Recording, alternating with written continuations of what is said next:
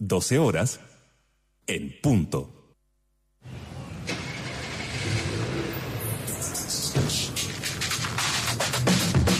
La información es central en nuestra estación. A partir de ahora comienza Estación Central. Un expreso cargado de noticias, música, deportes, espectáculo y entrevistas. Conducido por Lucía López y Marcelo Alvarado. De lunes a viernes, desde el mediodía hasta las 2 de la tarde, porque nuestra estación es central. Radio Sach 94.5.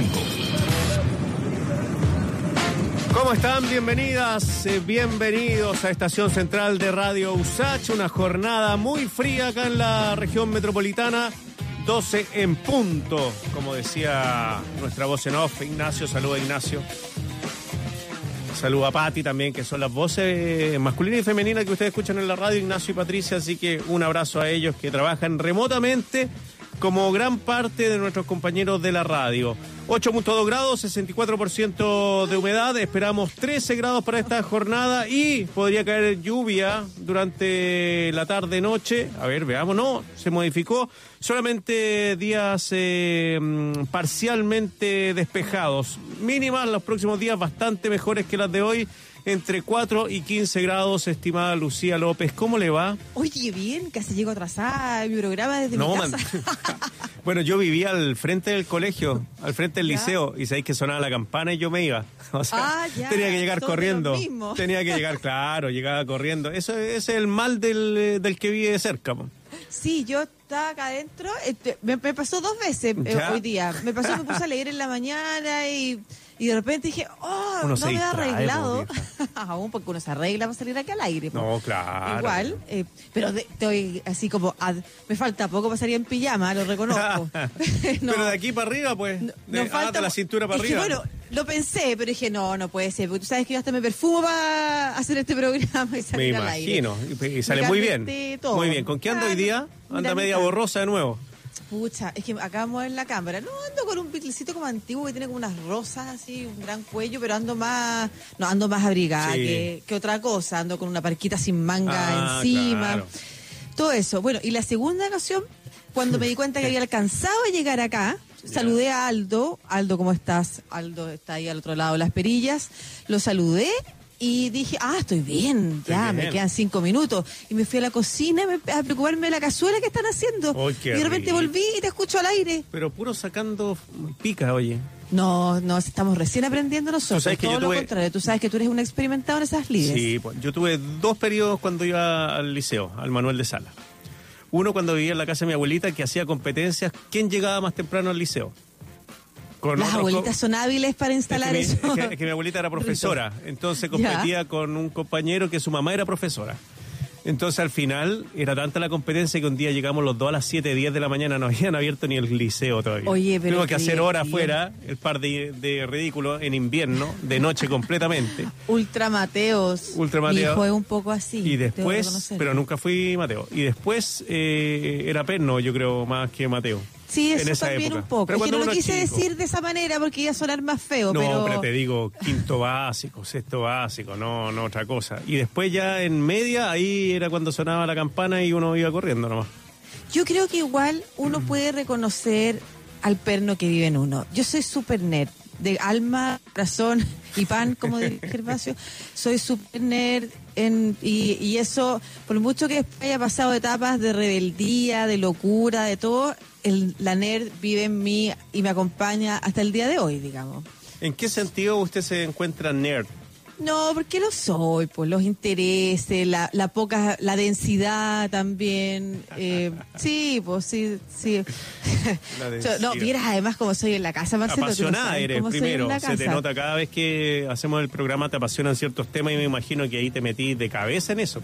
Eh, a veces sí, Mm. pero eh, me, me cuesta nada, no, no porque parecía, además, no, sí soy nerd. Desde chiquitita era nerd y lo, y lo, y lo sigo siendo. Aparte que tengo también ese otro lado del nerd aventajado, que es al haber encontrado el gusto por ciertas cosas que después se transformaron en de culto.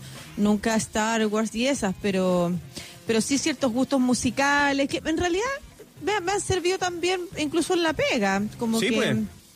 Usted trabajó en la Rock and Pop desde jovencita Claro. y ahí tenéis que tener conocimiento de Claro, por ejemplo, cuando yo era chica y todas las compañeras escuchaban ciertas músicas o, o ciertas series, yo no veía eso, pues como que veía otras cosas y escuchaba otras músicas. No, era, no era tan popular y después, de casualidad, pasó a serlo. Ser Sí, pues. Pero por eso digo, fue una casualidad. La ca- casualidad que pasó a ser popular. Pero no está, no, no, no, no- no está, en, la, no está en la esencia. Y, y eso, eh, te digo yo, Marcelo, que tú no me conoces en la casa. En la casa soy soy como un ogro de los sermones y de las Oh. densidades, ni comparado como es aquí en la radio. Aquí en la radio hago un show, de verdad. Pero allá sermonía show y a como que todo, me me alegro imagino, ¿no? y esas cosas, como que estoy, como que me río. Pero en la vida real Oh. soy como un ogrito. La vieja, la vieja besa. Como, ¿sabéis qué? Mira, la otra vez estaba mi hija, estábamos todos enseñándole, hay cosas que en realidad no me importan. Y Hay que eso que te sacan de quicio, eso es. Ay, no, mira, hay cosas ¿no? que no me importan y la gente se confunde porque eso le hace pensar que soy una persona relajada. Pero soy una persona cero relajada, cero. Así como, por ejemplo, la otra vez estábamos hablando con mi hija, eh, que ojalá que nadie le cuente que voy a hablar de ella, eh, respecto a la cantidad de veces que se baña estos días y la cantidad de veces que se lava los dientes, que es O como un que-. Sí, pero lavarse los dientes te sale caro si no lo haces. ¿ah? Totalmente, que se se lo- no, olvídate seguido, el oye. nivel de amenaza que le que de- respecto de las enfermedades, no respecto de los castigos, sino que de las enfermedades Sí. que puede todo. Ir al dentista no, es muy agradable, que digamos. No, para nada, pero no lo hemos logrado, fíjate, llevamos cinco, seis años en esa rutina y no lo hemos logrado. Y una vez estábamos como en- entrenando una nueva fórmula, que era como contar las veces. Aurora, da lo mismo la cantidad de veces que te laves en el día. O sea, no, no, da lo mismo cuando te los lavaste. Si al final del día tú cuentas cuántas veces te los lavaste, fueron menos de tres, te los tienes que ir a lavar. Aunque te los hayas lavado recién. Tiene que ser tres veces al día. Al menos. Mínimo. Tres veces al día. Y repetí tanto tres veces al día que en un momento mi hijo le dice, mira Aurora, como los sermones de la mamá. Tres veces al día. Sí, soy una sermonera, soy, soy poco livianita. Oye, me gusta tu look in- invernal Beatle negro, yo te estoy viendo. Porque pucha que hace frío. Sí, muy helado. Hoy día, el, ¿cómo se llama? El sapito del auto, ese que uno le echa agüita. Congelado. vidrios. claro, no me salía, tuve que ir a buscar la manguera, prenderla y pegarle una... Pero ca- había hielo. Hielo ¿De en eh, los parabrisas y en, y en los autos en sí, así que fue una jornada bastante fría. Cuando salí de la casa habían eh, cero grados, de- nos contaba acá Daniel, eh, Daniela y Rodrigo, y bueno, después no ha subido mucho, 8,9 te decía, y nos esperamos una temperatura muy alta para, para hoy, con suerte 15 enfriar. dice, pero yo creo que no vamos a llegar a enfriar 15 ni loco. Ayer, cuando estábamos como terminando el programa, yo empecé a sentir así como una helada. Y después vi que estaba nevada hasta la cordillera de la costa, po. Sí, pues. Entonces estamos entre medio del... Estamos en- o sea, hoy día realmente el frío y anoche es hielo. Es Sí. frío hielo. Igual la buena noticia es que, bueno, ha, ha caído nieve en sectores que hace mucho tiempo no, no había pasado o no, suce- no sucedía eso. También eh, aparecieron algunos caudales de ríos que también estaban desaparecidos. Las Siete Tazas, por ejemplo, han, han retomado su caudal. El lago Peñuelas tiene agua son como nuevamente. nueve. Claro, eh, claro, las nueve tazas.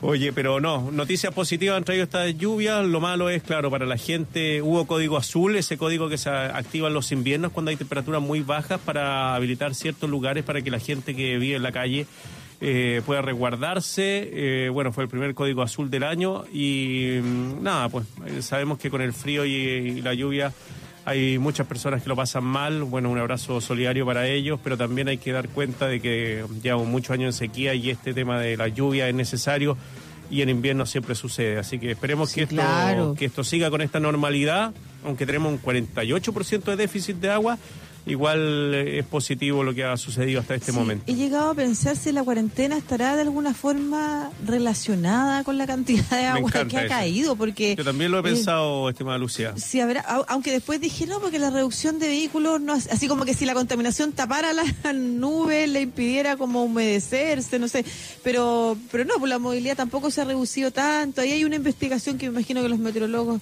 tendrán la capacidad de hacer, pero es verdad lo que hice, a final de cuentas la- las necesidades de la naturaleza eh, y los beneficios de la naturaleza funcionando funcionando bien tienen tienen no tienen la responsabilidad de la del tipo de sociedad que hemos construido. Claro.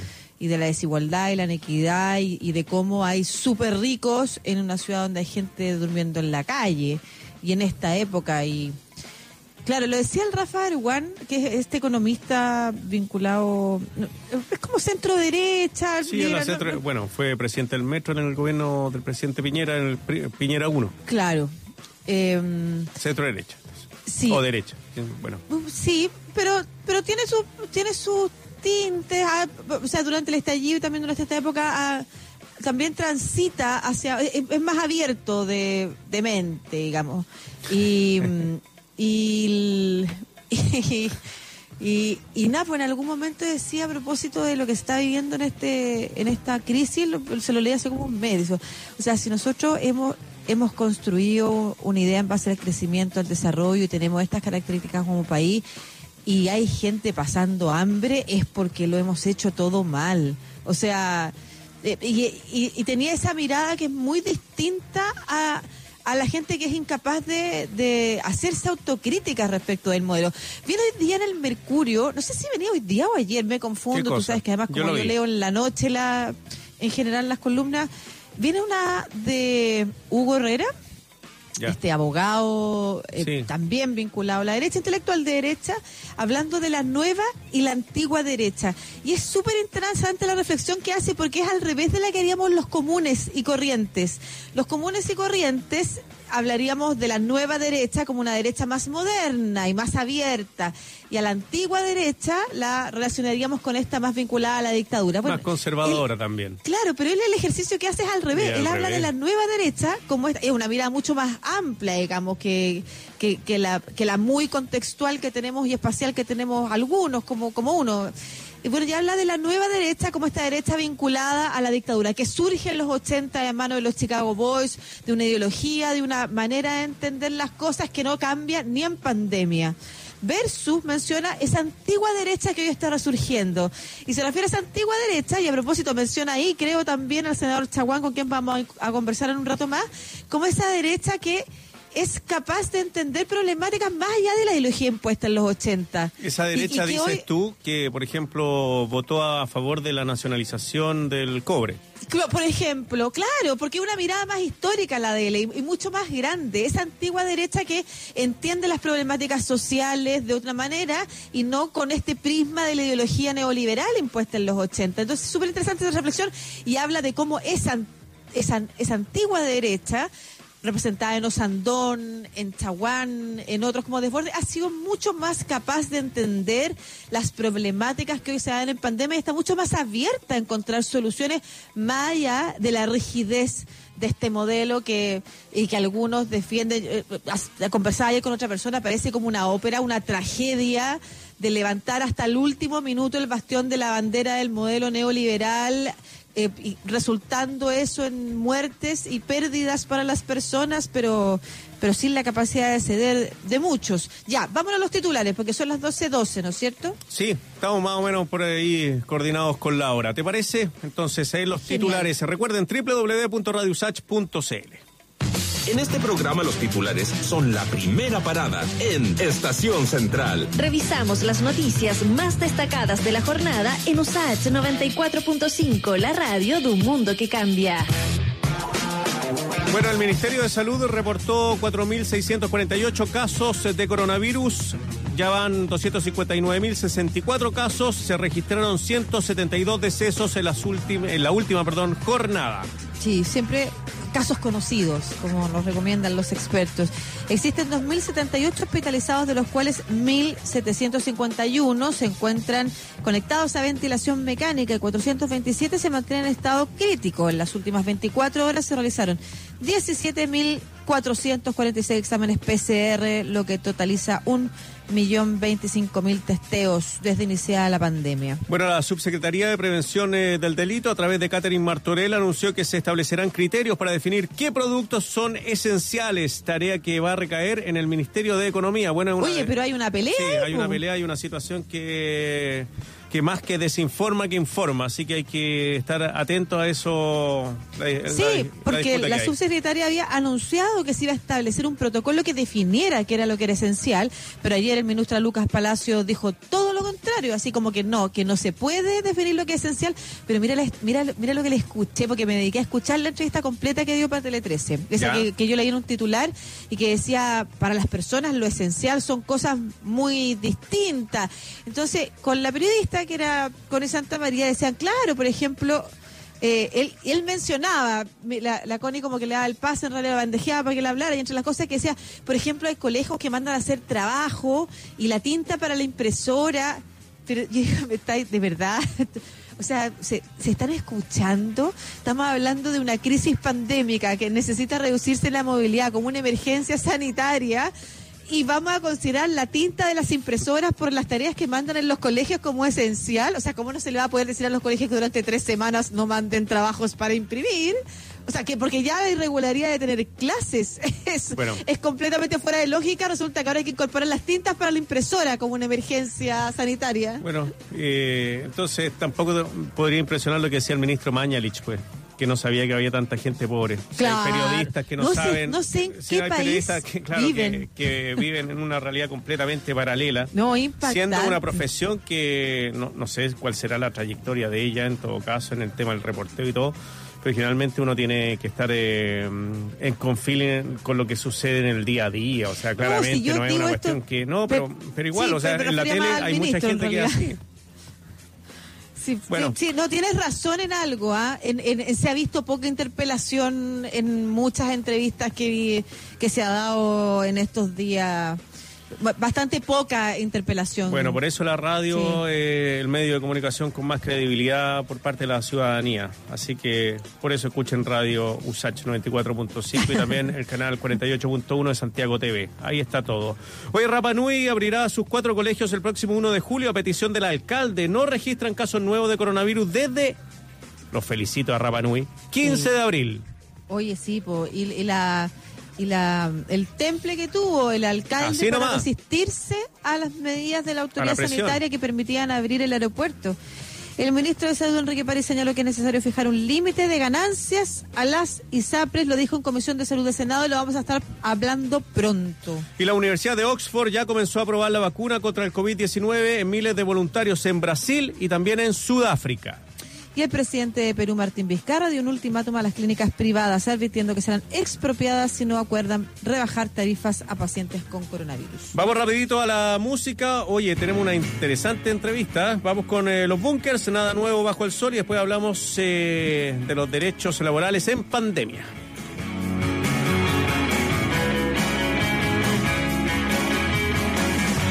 Minutos antes de que den las tres.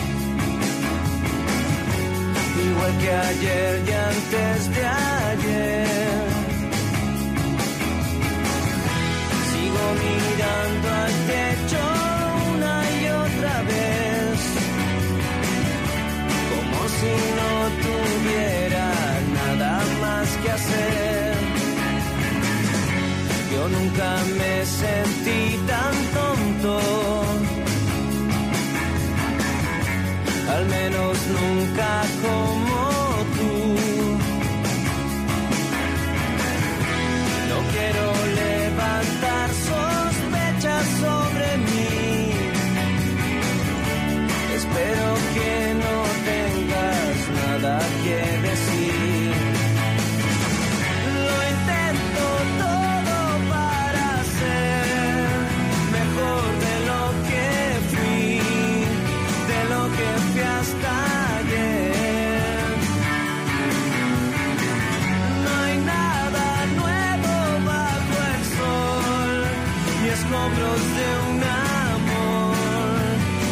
pueda recoger. No tengo nada que esconder.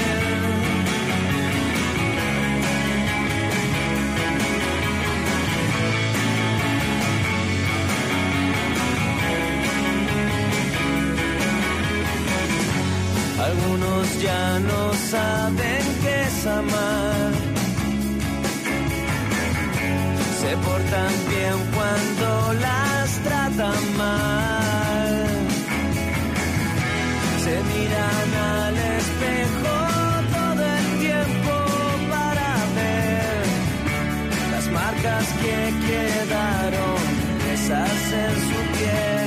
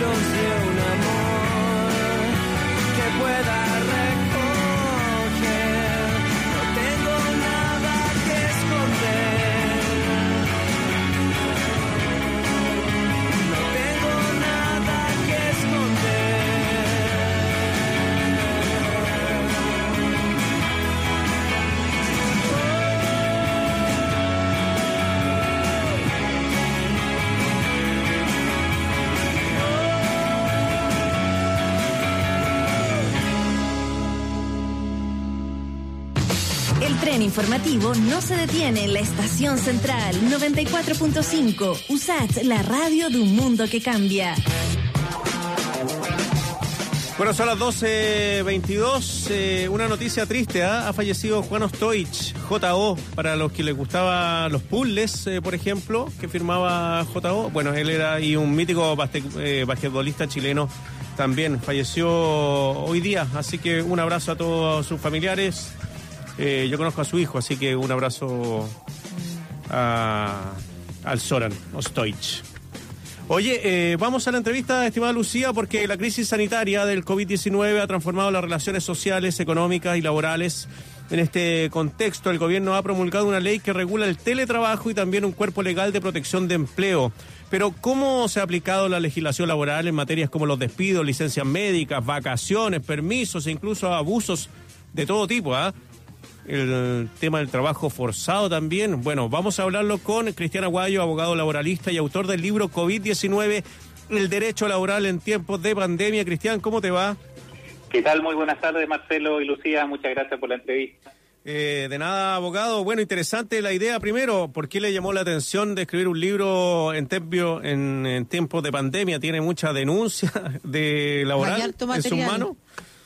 Claro, la, la verdad es que este es mi cuarto manual práctico. Eh, en mi ejercicio profesional, la verdad es que nos, nos hemos abocado al estudio del derecho laboral y me pareció, primero, por una necesidad profesional de poder asesorar correctamente y, por otro lado, también aportar, obviamente, a la solución de conflictos, el abocarse al libro y además, y aquí viene un dato interesante para los oyentes, generamos en mi oficina, los especialistas en derecho laboral, una página que se llama derecholaboralenpandemia.cl en la cual colocamos legislación, jurisprudencia y datos prácticos para poder abordar esto y la estamos actualizando todos los días.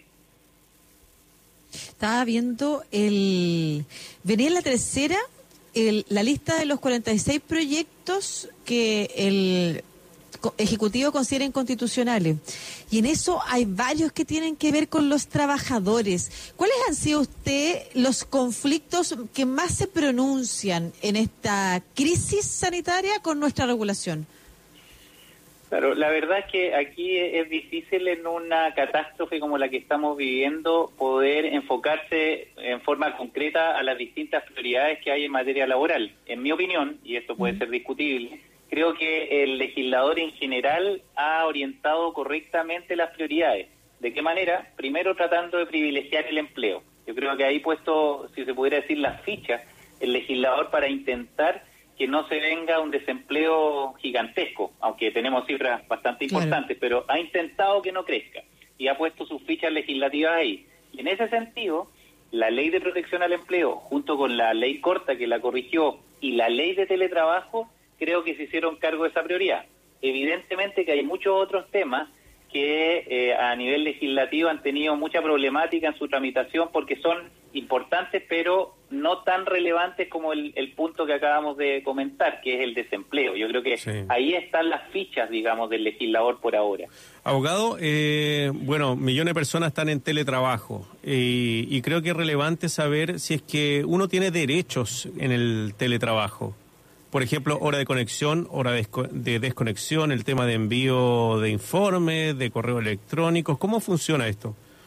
Claro, es muy relevante precisar que el teletrabajo existe en la práctica desde hace mucho tiempo. Eh, lo que es novedoso y, en mi opinión, muy relevante también para todos los trabajadores es que existe una ley que rige a partir del primero de abril del año 2020 que establece una un decálogo de derechos que básicamente y para responder la pregunta Mm. se resumen en que los trabajadores que ejecutan eh, sus labores a través del teletrabajo tienen los mismos derechos y garantías que aquellos que lo hacen de manera presencial. Y, y desde ese punto de vista, esta nueva regulación legal establece todos los derechos que deben ser respetados por parte de los empleadores y además de la ley, eh, la Dirección del Trabajo emitió un dictamen interpretativo, que es de fecha 8 de abril de este año, y está pendiente de ser publicado un muy interesante reglamento que regula todas las condiciones de eh, seguridad y salud que deben observarse a, a los trabajadores que desarrollan sus labores bajo esta modalidad. Por lo tanto, es muy interesante la legislación en esta materia y le da una serie de derechos que garantizan que el trabajador no debería ser lesionado en ninguno de los aspectos como si lo hiciera presencialmente. Estoy pensando en aquellas legislaciones que se han impulsado en este en este y como usted bien menciona hay algunas que todavía no se publican. Estaba leyendo, por ejemplo, que una de las legislaciones pendientes que está en duda es aquella que modifica el Código del Trabajo para suspender la aplicación de las causales de despido de fuerza mayor y por necesidades de la empresa durante el- este periodo de la emergencia provocada por por COVID. ¿Cuántas legislaciones, cuántos proyectos de ley se han impulsado y en esta línea cuánto se ha avanzado también en materia de derechos laborales en este contexto? ¿Se ha logrado avanzar bastante o, o- finalmente los trámites legislativos han sido engorrosos y, y son pocos los proyectos que han podido salir adelante? Este es un tema discutible, por supuesto, depende de la óptica con que uno la mire. Eh, desde el punto de vista técnico, que es el mío, eh, creo que como se puede comparar habitualmente lo que demora la tramitación de un tema legal y particularmente laboral, y voy a poner el ejemplo que acabo de señalar del, del teletrabajo que estaba en el Congreso hace mucho tiempo, salió rápidamente. Eh, la ley de, de protección al empleo se hizo cargo de una parte de la problemática que acabamos de que acabas de comentar Lucía que es relativa a que por lo menos en la época de vigencia de la ley no se va a poder argumentar el caso fortuito fundado en, el- en la pandemia o en el COVID como causal de término. Ahí también limitó un poco la posibilidad de terminar el contrato. También la ley dice que durante la época de vigencia de los beneficios de la ley, aquellos trabajadores que estén sujetos a estos beneficios tampoco van a poder ser despedidos por necesidades de la empresa. Entonces, se hizo cargo la ley de una parte de la discusión. Respondiendo derechamente, el legislador, en mi opinión, ha sido bastante activo en esta problemática, pero claro, es, es muy difícil que avancen todos los proyectos de ley en materia laboral porque hay muchos temas eh, de compleja, ah, digamos, resolución y que requieren muchos acuerdos políticos que son más difíciles de lograr en corto tiempo. Pero creo que pese a eso, en general, por lo menos como medidas de urgencia, el legislador ha estado a la altura de las circunstancias. Ah, Estamos conversando con el abogado Cristian Aguayo, abogado laboralista y autor del libro COVID-19, el derecho laboral en tiempos de pandemia. Eh, Cristian, ha habido denuncias de empresas donde se les pide asistir de manera presencial a los trabajadores, incluso cuando avisan que tienen examen PCR pendiente. ¿Qué, qué puede hacer un trabajador eh, en ese caso? Bueno, efectivamente es lamentable, pero eh, hay situaciones como las que comentas que son abusivas, que exceden de hecho las facultades que tiene un empleador y que lamentablemente obligan a los trabajadores a exponerse eh, en relación a su salud. A ver, Sí. ¿qué debería ocurrir? Eh, sigue operando, y, y yo te diría que con bastante eficiencia, la labor fiscalizadora de la Dirección del Trabajo, eh, que también está obviamente operando en buena parte bajo la modalidad de teletrabajo o trabajo a distancia, pero igualmente se hacen fiscalizaciones vía electrónica. Nosotros eh, nos consta, porque hemos recibido un sinnúmero de, de- reclamaciones y se verifican a través de eh, reuniones electrónicas. Así que el trabajador que sienta que, por ejemplo, su empleador no respeta alguna de las situaciones que está eh, resguardada por la ley, tiene la posibilidad, obviamente, de recurrir y denunciar por una vía bastante expedita a través del portal de la Dirección del Trabajo y esa fiscalización se va a verificar prontamente bajo vía electrónica. Y si es sancionable, van a aplicar la sanción. Entonces, la verdad es que eh, hay bastante resguardo frente a, obviamente, el abuso, la idea es que no se cometan, pero si se cometen, hay herramientas para poder impugnarlo. Ya, igual eh, tenemos poco acceso los y las trabajadoras en general a conocer la información y de lo que permite o no permite la ley. Como que uno escucha eh, también hartas denuncias de, de trabajadores que el, que el jefe dice no, porque esto se puede y tú tienes que hacerlo y, parecieran medio atados de mano. Desde ese punto de vista, eh, su libro, eh, ¿es accesible, por ejemplo, lo podemos recomendar eh, o, es, muy para especialistas? O sea, en estos tiempos de pandemia quizás es muy importante mayor acceso a información respecto de lo que puede y no puede hacer una empresa o a lo que tiene o no tiene derecho eh, un trabajador. Eh, no sé dónde se puede encontrar su, su texto. Y, y, te- y me había quedado una pregunta que no sé si se la Sí. puedo agregar al tiro y usted me la Sí. contesta a las dos. Por que usted ha puesto énfasis respecto de dónde ha estado bien el trabajo legislativo y quería consultarle ¿cuáles son esos vacíos que ha dejado? ¿Dónde usted recomendaría también ahí eh, poner foco? Perfecto. De respecto a la primera pregunta, la verdad es que lo- la- el esfuerzo personal y de mi grupo de, de- de abogados del área laboral fue dar un manual y es absolutamente asequible a, la- a la- a tanto a trabajadores como a empleadores. Incluso la tercera parte del libro contiene preguntas y respuestas, es decir, muy práctico y tratando de abordar la problemática en términos sencillos y asequibles, Mm. porque esa es la idea, aportar un poco a las soluciones. Ahora, como esto se devenga día a día, y, y resulta que esta misma semana salió, ya salieron dos dictámenes en la Dirección del Trabajo, a través de la página de Derecho Laboral en Pandemia.cl actualizamos lo que va ocurriendo día a día. Ahí Ah, hay una fuente de información interesante que es sin costo, digamos, y que permite tanto a trabajadores como a empleadores ir conociendo cómo, cómo sigue desenvolviéndose esta problemática, que eh, por eso es recomendable si, si, si la gente le interesa pueda visitar esta página. ¿Cuál Sí, es? pues. ¿Cuál es la página? Eh, Derecho laboral en pandemia.cl. Mira, César Aguilares nos estaba preguntando si podíamos regalar un par de libros y yo me iba a poner, pero justo la página es gratuita y ahí está toda la información. Todo el así libro. que, así que En el- derecho claro, laboral ahí en está Derecho Laboral en pandemia.cl. pandemia, punto CL. Ya. Ahí hay- está actualizada la información. De hecho, la, la actualizamos hoy día, ayer en la noche, porque esto es muy dinámico. Y respecto a la segunda pregunta, que es muy interesante, la verdad es que eh, siempre siempre el legislador eh, queda un poco corto frente, sobre todo, a catástrofes de esta magnitud.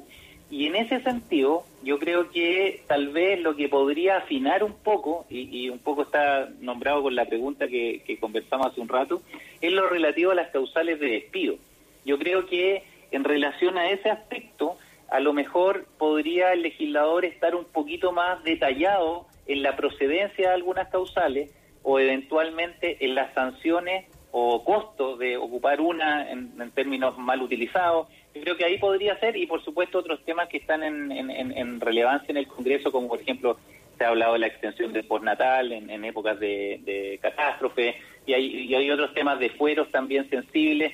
Eh, no es fácil eh, dar prioridades, pero yo creo que esa- esas temáticas, sobre todo la causal de despido, podrían a lo mejor tener una elaboración un poquito más detallada y tal vez más acorde con una situación de excepción. Oye, Marcelo, sí, eh, eh, sabes que yo sé que estamos un poquito pasados de tiempo, pero hay una pregunta a un auditor Dale. que no sé si la podemos, ah, porque así usted aprovecha el tiro de, de aconsejarlo. Jorge Salgado dice, ¿quién paga el gasto ocasionado por el teletrabajo, la conexión, la electricidad, el computador, el celular? Obviamente hay un costo para el trabajador, ¿o no? ¿Qué dice usted, eh, abogado? Afortunadamente lo dice la ley y no yo, porque si no sería más subjetivo. Eh, la ley dice expresa y claramente que esos costos los debe asumir el empleador. Eh, no existe interpretación distinta porque el texto legal es clarísimo.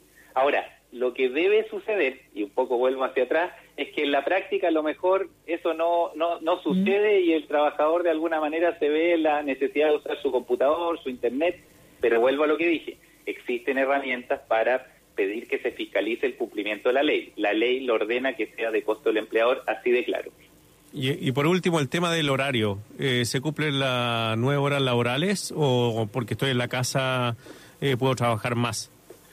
El 24-7, digamos. Sí. La verdad es que también la ley se hace cargo de eso y expresamente señala que o cumple una jornada como la habitual presencial con un tiene que tener un registro de asistencia electrónico que lo permita o libre de horario que es el típico artículo 22 Sí, inciso pues. segundo pero en ese caso y aquí viene un derecho no alcancé a contestar hace un rato la pregunta que un nuevo derecho que se llama el derecho a desconexión que permite al trabajador en teoría lo menos que su empleador no le puede requerir ningún tipo de consulta en un lapso mínimo de 12 horas dentro de un de- dentro de 24 y además no le va a poder solicitar ninguna respuesta ni requerimiento los días de descanso, permiso ni en sus vacaciones. Se llama derecho a desconexión. Ojalá que se cumpla. Oye, ¿sabes qué deberíamos, no sé si se puede hacer la próxima semana, juntar un día y tenerlo aquí más rato y hacer varias preguntas. preguntas porque los auditores ay, están empezando a despertar y, y tienen varias dudas, consultan sobre el- qué es un accidente laboral en modo teletrabajo, por ejemplo. Entonces, no sé si lo podemos invitar otro día, Cristian, para que Lucía abramos Marcelo, un poquito las encantado. preguntas. Encantado. Cuando ustedes me digan, yo encantado porque creo que es una forma de aportar desde el punto de vista de mi profesión a orientar e informar y yo absolutamente dispuesto. Así que cuando ustedes me digan, yo estoy ahí disponible. Gracias, abogado. Que le vaya muy bien. Un abrazo. Muchas gracias a ustedes, que estén muy bien, muy buen día. Buen día. Igualmente. Ahí está Cristian Aguayo, abogado laboralista y autor del libro COVID-19, el derecho laboral en tiempos de pandemia, www.derecholaboralenpandemia.cl. Ahí está el libro, donde el manual, donde ustedes pueden eh, consultar también hay preguntas y respuestas, decía ahí el abogado. ¿Te parece que hagamos un alto y a la Dale. vuelta estamos con el senador Francisco Chaguán, senador de Renovación Nacional e integrante de la Comisión de Salud del Senado para hablar de la limitación de las ganancias a las ISAPRES? Una pausa y regresamos a nuestra estación central. USACH 94.5, la radio de un mundo que cambia.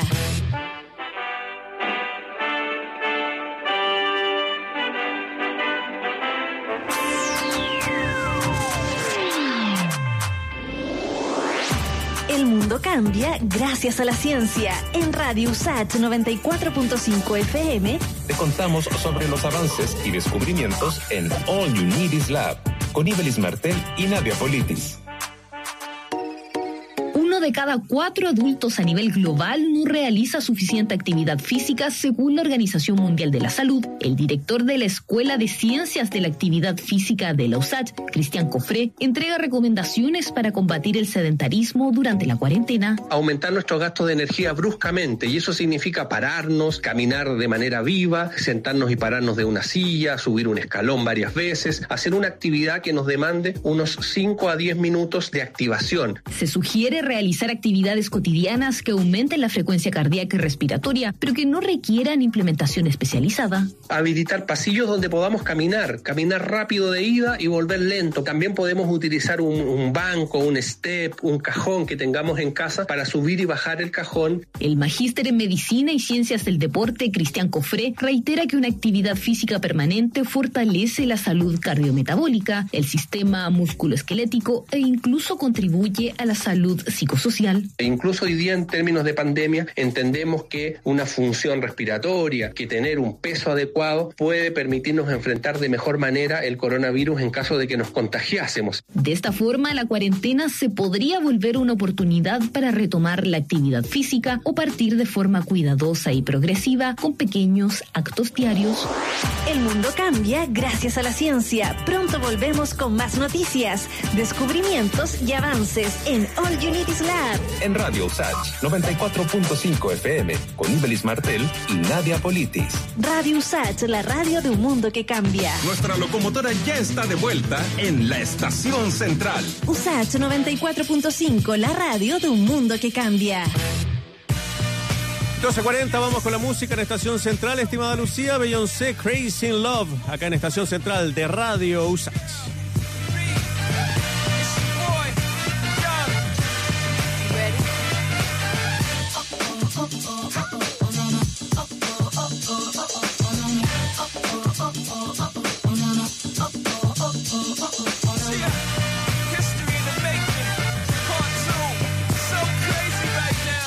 Stare so deep in your eyes. I touch on you more and more every time. When you leave, I'm begging you not to go. Call your name two, three times in a row. Such a funny thing for me to try to explain. How I'm feeling and my pride is the one to blame. Yeah. Cause I know I don't understand. Just how your love can do it, no one else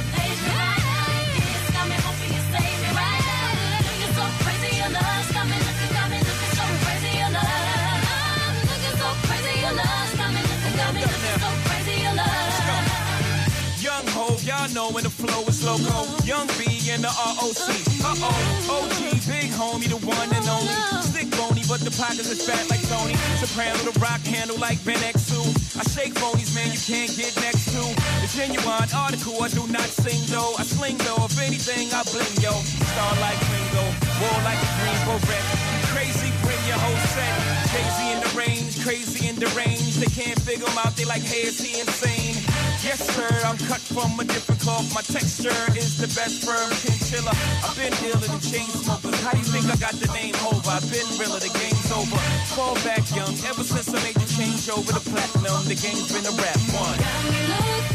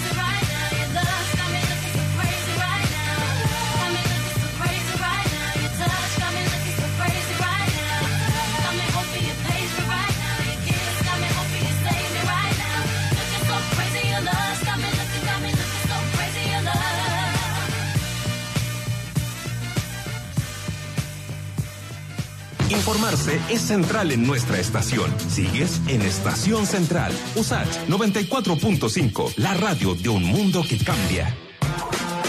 Bueno, ayer en la tarde la Comisión de Salud del Senado, el ministro de Salud Enrique París, eh, lanzó una idea que ha generado un amplio debate. Hay que limitarle las ganancias a las ISAPRES, dijo. El titular de salud agregó que lo que se, aparte de un margen de ganancia legítimo, se ha utilizado para cubrir otras necesidades, por ejemplo, la salud preventiva. También hablaba de que FONASA se encarga, por ejemplo, de los adultos mayores, cosa que no se, que no lo hacen eh, las ISAPRES. Eh, estamos en eh, línea ya con el senador de Renovación Nacional e integrante de la Comisión de Salud del Senado, Francisco Chaguán. Senador, ¿cómo está? Hola, ¿cómo está Marcelo? ¿Cómo está Lucía? Un abrazo grande y qué bueno que estén en esta nueva casa. Un abrazo Muchas grande. gracias, senador. Gracias, senador. Harto Qué buen tiempo. equipo, ¿ah? Qué buen Sí, equipo. pues. Primera división. Así es, así es. Oiga, senador, usted está en la Comisión de Salud. sasá, ¿eh? ¿Cómo? Esta es una delantera sasá. Ah. Oiga, eh, senador, usted está en la Comisión de Salud. ¿Estaba presente cuando el ministro París dijo esto? Absolutamente. Ya, ¿qué le absolutamente. pareció?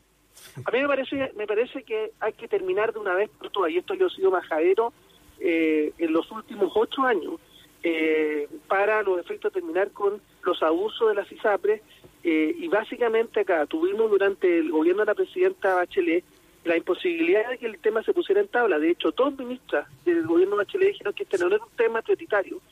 Y luego, en el, eh, en este, recordar que este proyecto viene desde el primer gobierno del presidente Piñera. Le faltaba una, una sesión para terminar justamente con todos los abusos del sistema ISAPRE. Luego, cuando asumió el segundo gobierno del presidente Piñera, nosotros le pedimos que tuviera prioridad. Se presentaron indicaciones eh, al, al- por el ministro Santelice. Luego, cuando llegó el ministro Mañalich, retiró esas indicaciones, presentó otras indicaciones, pero acá hay que son los tres nuevos críticos. El término de las preexistencias, el término de las tablas de factores y la- el término de las alzas unilaterales en los planes de salud. Lo que me parece a mí que, habla eh, el, el ministro París, que da una visión distinta, me parece que es razonable, una idea que hay que estudiar y por supuesto, pero lo más relevante es terminar con los abusos de las preexistencias. Logramos frente a la incapacidad finalmente de poner de acuerdo a los senadores de la oposición, logramos finalmente que se hiciera vía una circular eh, de eh, la Superintendencia de Salud que terminara con las preexistencias antes de nacer. Básicamente los niños con síndrome de Down, que se reconoció que no era una enfermedad, que era una condición y por tanto no se podía discriminar, los niños con aspecto autista o también con otras alteraciones cromosómicas. Por tanto, yo diría que acá se ha, se ha muchísimo. Y lo que plantea el ministro, eh, ministro París, por supuesto que es un tema que hay que trabajar, porque acá tiene que haber un cambio de enfoque en la salud y nosotros lo hemos pedido reiteradamente justo al senador Gilardi, que tiene que haber un, un enfoque en la salud preventiva, vale decir, porque los, au- lo- los costos exponenciales en salud van a ir creciendo sostenidamente si que no somos capaces de invertir en prevención. Y las ISAPRES hasta acá no han invertido nada en prevención. No les conviene, po. No, yo creo que al, al- al- al final les conviene. Sí, porque gastan en menos. Gastan menos. Y el tema, el problema que hay de fondo es que acá hay un problema de enfoque en la, en la salud pública y privada, donde hay poca capacidad de poder proyectar los cambios epidemiológicos que va a tener el país. Ya lo hemos sufrido hoy día con la pandemia, una cuestión, eh, por supuesto, muy muy excepcional, pero por ejemplo, en ma- materia de prevención de cáncer, un diagnóstico oportuno en materia de cáncer hace la diferencia, incluso no solamente respecto a la vida de las personas, que es lo más importante, sino también respecto a cuánto gasta el sistema público o privado de salud en términos de, de atender a una persona cuando ya tiene un cáncer avanzado versus una situación de prevención del cáncer. Lo mismo ocurre con determinadas patologías. Y hay ciertas patologías que se han hecho, que se han convertido en verdaderas pandemias. La- Las enfermedades crónicas no, tran- no, no transmisibles. Estamos hablando de la obesidad, estamos Diabetes. hablando de la diabetes, los infartos cardiovasculares, los infartos cerebrovasculares. Eh, por eso hay que adelantarse. Y yo estoy absolutamente con París, absolutamente Senador. con París, es que hay que cambiar el enfoque. Cuando, cuando hablamos de un cambio de enfoque, eh, y se ha discutido, yo me acuerdo cuando apareció este proyecto del presidente Piñera, también habían voces que planteaban la necesidad de tener un seguro común, transversal, de todos los chilenos, y eh, que la gente que quisiera pagar un poco más, eh, pagara un seguro que sería lo que estamos haciendo ahora, con el que eh, finalmente la ISAPRE es un seguro de salud, no es, una, no es otra cosa. Exactamente. Bueno, eso fue, eh, yo diría, el punto. A ver, yo diría que hubo una dificultad porque nosotros habíamos llegado a un acuerdo con, con Mañalich para que, en definitiva, tuviéramos un plan garantizado de salud que fuera espejo tanto para las ISAPRES como para FONASA. Eh, que tuviéramos efectivamente las mismas condiciones, aquellos que están en FONASA y aquellos que están en ISAPRE, y que en definitiva la, la ISAPRE se transformara en un seguro complementario, efectivamente, y permitiera mejorar en cobertura pagando un, un extra. O sea, el 7%, disculpe, eh, transversal para todos los chilenos que quedan en FONASA y el extra sería Un fondo único. un, Un- un claro, fondo único complementario. y un seguro complementario para los que Sí, quieran.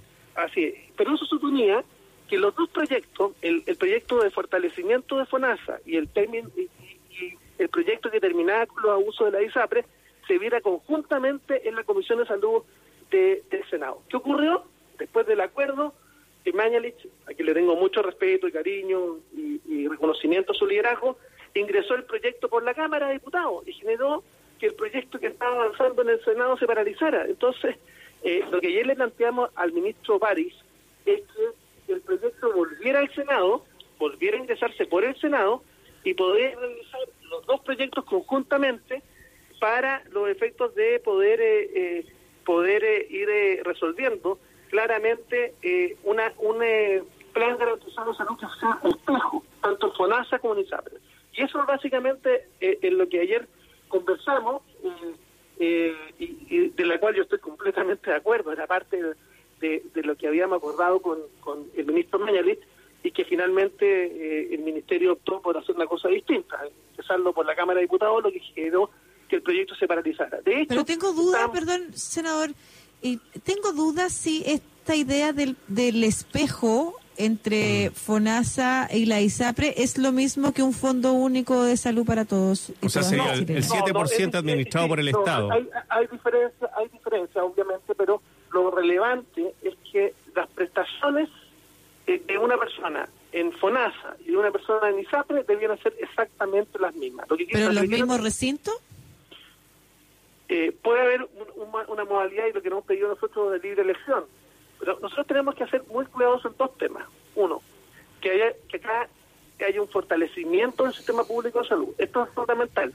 Eh, y esto es un tema que hemos conversado con todos los gremios de la salud. Acá, cualquier reforma debe pasar por un fortalecimiento del sistema público de salud y no una precariedad del sistema público de salud.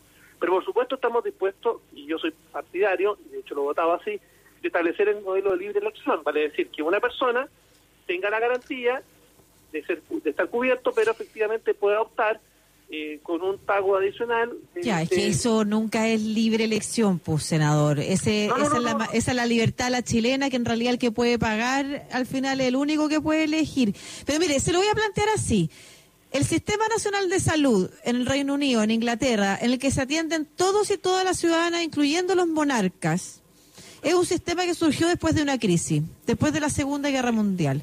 En Chile, después de esta crisis, ¿no podríamos tener una salud para todos y todas las chilenas? Te quiero contar que es un tema que hemos estado conversando con algunos eh, eh, parlamentarios de oposición.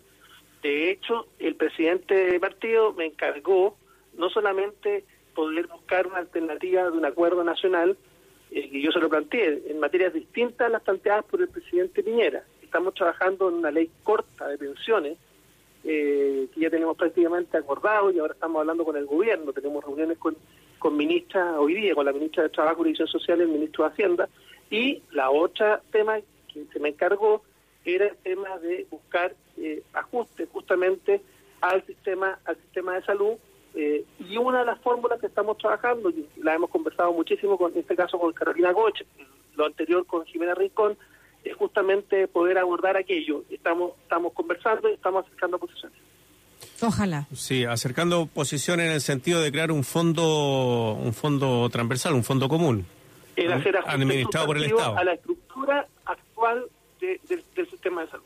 Efectivamente estamos estamos avanzando en, en- en esa dirección. Pero pero eh, me hicieron Lucía y Marcelo hablar antes de que cerremos el acuerdo, pero estamos trabajando y estamos estamos conversando. sí. Senador, eh, ¿ha cambiado su percepción del sistema de salud? ya estamos avanzados, ¿ah? estamos Sí. mucho más avanzados. Te La, quiero contar. la pandemia, me gustaría preguntarle si le ha hecho cambiar su percepción de la salud pública y la necesidad de que todos tengan un acceso igualitario y de calidad a ella, independiente O sea, de si, es- ver, si, si tiene plata o no tiene plata.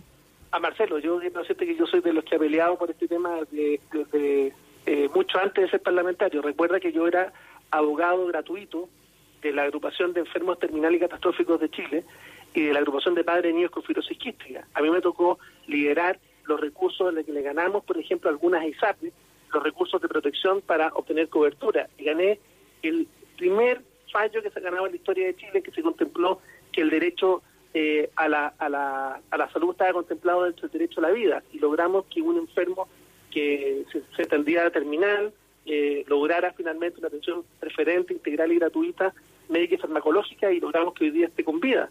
Eh, entonces, yo, yo soy de aquellos que cree eh, absolutamente en que hay que fortalecer el sistema público de salud, absolutamente. Las precariedades que hoy día tenemos, particularmente en materia de listas de espera, son vergonzosas. Eh, y lamentablemente lo que va a ocurrir después de la pandemia es que las listas de espera van a crecer sustantivamente. De hecho, eh, una dos temas que de los cuales poco se habla, Marcelo, eh, es que hoy día tenemos dos temas complejos. Uno, primero los enfermos crónicos. Hay una gran cantidad de enfermos crónicos que hoy día, por ejemplo, no han ido a hacer sus controles, por una parte. Segundo, eso va a aumentar las tasas de mortalidad en otras patologías distintas al COVID-19. Segundo, tenemos una dificultad mayor que dice relación con el tsunami que se viene en materia de salud mental. Yo soy parte hoy día, junto con Carolina Goich, de la mesa eh, de, de la Comisión Asesora Presidencial para establecer políticas de salud mental eh, para determinados grupos, eh, como por ejemplo adultos mayores y eh, niños, niñas y adolescentes. Recordando que además nosotros tenemos eh, una de las primeras causas de muerte niños, niñas y adolescentes, que no se conoce el suicidio. Sí, y hoy bueno. día tenemos niveles de angustia. Eh, hay una hay una encuesta de educación 2020 que habla del 60% de los niños, niñas adolescentes que hoy día están en su casa están con niveles de angustia y depresión altísimos. Otro tema es relación con que somos el segundo país de América Latina con mayores niveles de también de suicidio en adultos mayores.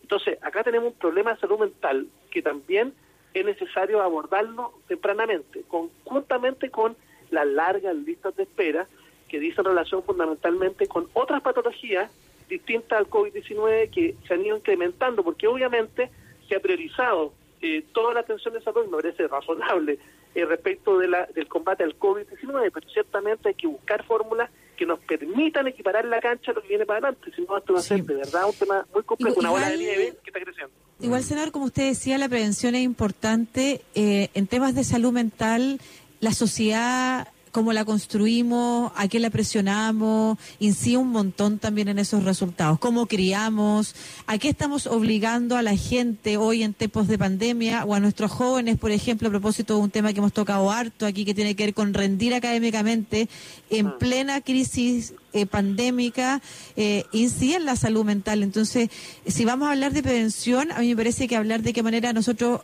eh, estructuramos nuestro país, nuestra sociedad, las relaciones de trabajo, las relaciones de cuidado, eh, es es súper importante. Y tan, tan de acuerdo estoy contigo, tan de acuerdo estoy contigo, que también esto representa una situación bastante crítica, porque, eh, claro, eh, los niveles de preocupación a, a la que tú lo yo los comparto completamente, pero hay un sector muy importante de chilenos que hoy día, efectivamente, hoy día están eh, con una desesperación, y lo conozco porque mi región es la, es la región con más campamentos de Chile. Hoy día el tema del hambre, perdóname yo lo baje a un nivel mucho más de, de- de urgencia. Claro. El, el hambre es muy compleja. O sea, de, de hecho nosotros estamos co- colaborando con ollas comunes en toda nuestra región.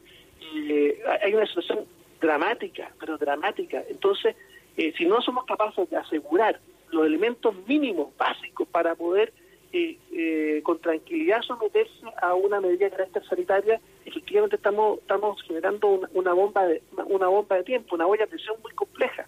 Ahora, si tú no ves efectivamente aquellos que tienen las necesidades básicas satisfechas, tenemos también un, problema grave porque hay un problema que dice relación con, con, con la fórmula eh, que, que del modelo. La fórmula del modelo es una fórmula de mucha competencia. Yo soy partidario efectivamente de cambiar la competencia por mucha más colaboración, de ser capaces efectivamente de lograr claramente eh, eh, eh, que temas que llegaron llegaron para quedarse como la telemedicina, la teleeducación, llegaron para quedarse, pero hoy día pedirle teleeducación y telemedicina cuando tenemos brechas digitales enormes. O sea, acá tenemos personas que eh, no tienen ninguna posibilidad de acceder a una a una a una señal de internet. Mira, un, un dato adicional de esta encuesta de educación 2020 hablaba de que eh, el 50% de los, de los jóvenes no tenía efectivamente eh, acceso a, a, a redes eh, y particularmente a, a, a señales de internet seguras y más bien estudiaban con, con el celular de su mamá o de su papá.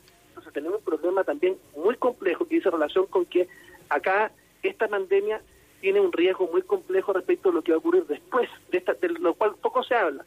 Eh, efectivamente acá las diferencias sociales se pueden acrecentar y por Sí, eso es tan importante ahora poner poner poner las alarmas y, y- y buscar las fórmulas que permitan efectivamente que las brechas digitales, que es uno de los temas de, los cuales yo me preocupo- me preocupaba en particular. De hecho, quiero agradecer que junto con la senadora Proboste se incorporó nuestro proyecto de ley que presentamos para dar cobertura a niños y niñas de educación primaria, secundaria y universitaria y técnica, acceso gratuito, que tengan gratuidad, eh, acceso a Internet. Se incorporó en el proyecto de ley que prohíbe eh, el corte de servicios básicos eh, durante la pandemia por no pago.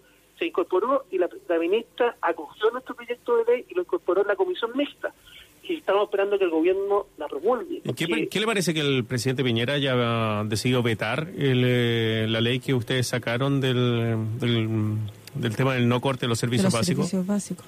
Bueno, eso está en discusión porque el, el- el- el- el ministro dice, afirma que no ingresó el veto. A mí me parece que si se vetó esa ley, eh, yo creo que es un error, es un error manifiesto, pero pero tengo entendido que eso se habría desmentido.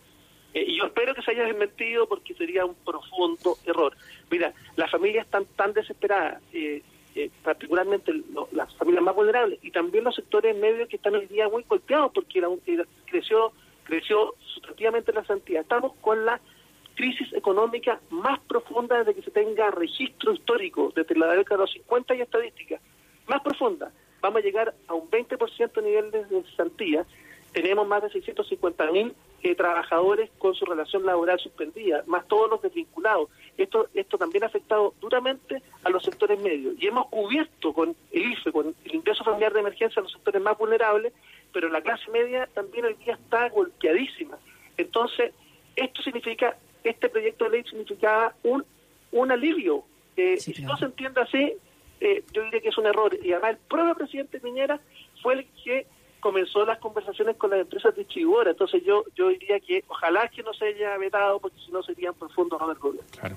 Y estar pidiendo por favor siempre, en vez de una ley. No, por eso nosotros, por eso es mucho mejor que esté en la ley. Claro. Puedes pedir, eh, acá también, tú estás administrando también bienes públicos, bienes públicos, sí, eh, eh, el agua es un bien público, es un bien nacional de uso público, y yo lo voté en esa, yo fui el único senador de la coalición que lo votó en esa condición, además un proyecto de ley de que yo soy coautor. Entonces, acá hay que tener súper cuidadoso cuando se administra un bien público, efectivamente, y en, épocas de, es- de- especiales de excepción como este, se requiere también un esfuerzo de todos. Muy bien, pues eh, senador Francisco Chaguán, senador de Renovación Nacional e integrante de la Comisión de Salud del Senado, conversando con nosotros. Que le vaya muy bien, senador. Buenas tardes. Gracias, Marcelo y Lucía. Este es la ¿puedo, puedo ponerle nombre, ¿no? Esta es la dupla Sasá de la, de la radio chilena. De, de la radio chilena. Un abrazo, cuídense. Chao, Francisco. Un Gracias. abrazo. Adiós, gracias. Esta es la dupla Luma. O Malú. La- claro, Maluma. Oye, Maluma. mira, Vi- Viviana, Viviana, te Sí, mandamos sí. un abrazo. No, no le preguntamos alcanzamos. específicamente al, al senador porque me imagino que él no tiene eh, directamente cómo responderte esto, pero vamos a contar tu caso como ejemplo. Tengo un hijo de casi 14 años con síndrome de Down y autismo. He seguido el conducto regular para atención dental, hay que sedarlo. Tres veces hemos hecho el mismo trámite y nunca hemos encontrado el sillón de discapacidad. Acá no existe. El dentista particular para ellos, por solo anestesia, lo sale un millón y medio. Y desde ese piso el tratamiento.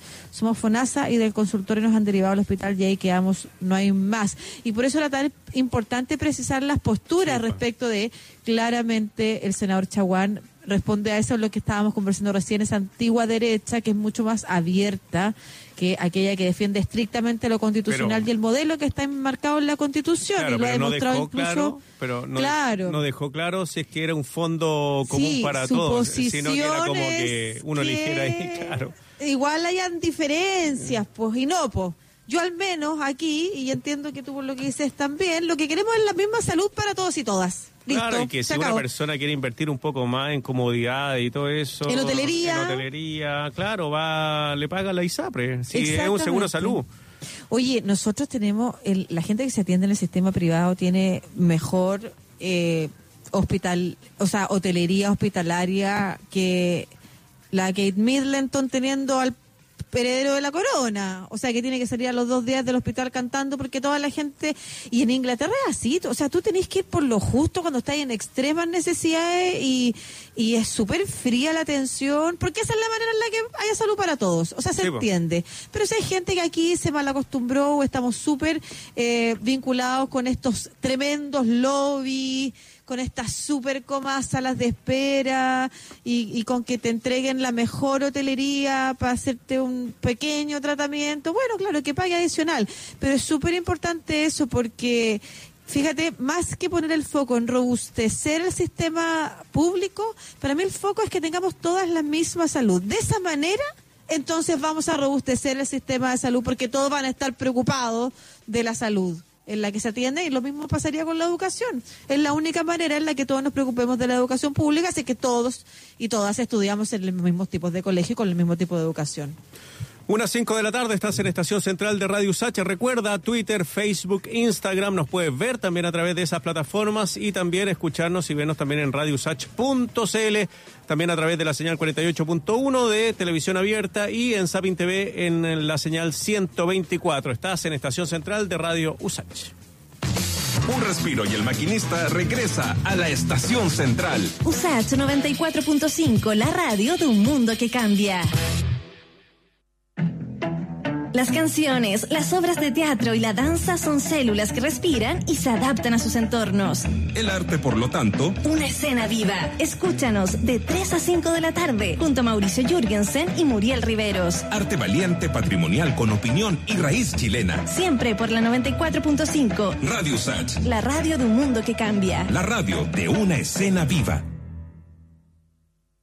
Porque te acompañamos en todo momento, incluso en los más difíciles. En Monte Sinaí hemos creado un beneficio especial para servicios funerarios, exclusivo para trabajadores activos agrupados en empresas, sindicatos, federaciones y asociaciones. Una mano amiga en momentos difíciles. Contáctanos ahora en monte-sinaí.cl o llámanos al 22 457 3829. Monte Sinaí, una mano amiga en tiempos difíciles. En USAT 94.5 te contamos cuáles son las medidas anunciadas por el Ministerio de Salud para enfrentar el coronavirus. ¿Cuándo y dónde es obligatorio el uso de mascarilla? Desde mediados de abril, el uso de mascarillas es obligatorio en Chile para toda la población y en aquellos lugares donde se encuentren 10 o más personas en un espacio cerrado. Es obligatorio usar mascarilla en el transporte público y privado remunerado, en supermercados, farmacias, hoteles y centros comerciales, en bancos y oficinas de atención a público, en establecimientos de salud, en lugares de trabajo, en ascensores y funiculares, en aeropuertos, terrapuertos y en centros educacionales. Son las medidas para enfrentar el coronavirus en USACH, la radio de un mundo que cambia, la radio de un mundo que se cuida.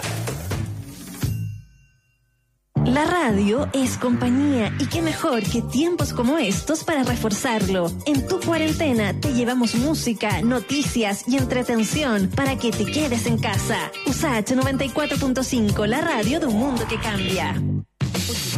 El tren de la estación central se detiene en los titulares. Lo que tienes que saber sobre la jornada en Radio USACH 94.5, la radio de un mundo que cambia. Una de la tarde, ocho minutos. Vamos con los titulares actualizados. Cifra del informe diario COVID: 4.648 casos nuevos, 259.064 casos totales, 172 muertes informadas, 4.903 fallecidos en total. Oye, a propósito de una nueva polémica que surge porque se eh, revisó la fecha del test Sí, eh, del, del chofer, que ya que tengan chofer es una cuestión que me llama la atención, pero bueno, del chofer de la subsecretaria Es que Paula igual, Daza. igual se mueven harto, o sea. Y claro, y hay que sí. usar teléfono Sí, entre medio, puede ser. Pero están los taxis. No, no. No, yo creo que hay, hay cosas que uno puede ahorrar, pero ya, te digo, ya subsecretaria está bien, presidente también, no anda el presidente maneja, bueno, debería manejar su propio vehículo si Oye, en otros países andan en bicicleta los primeros ministros. Ah, bueno, en pero- bicicleta a la pega. Bueno, pero estamos hablando de otro tipo de ciudades también, ¿o no? Eh, sí. Más pequeñas, más integradas.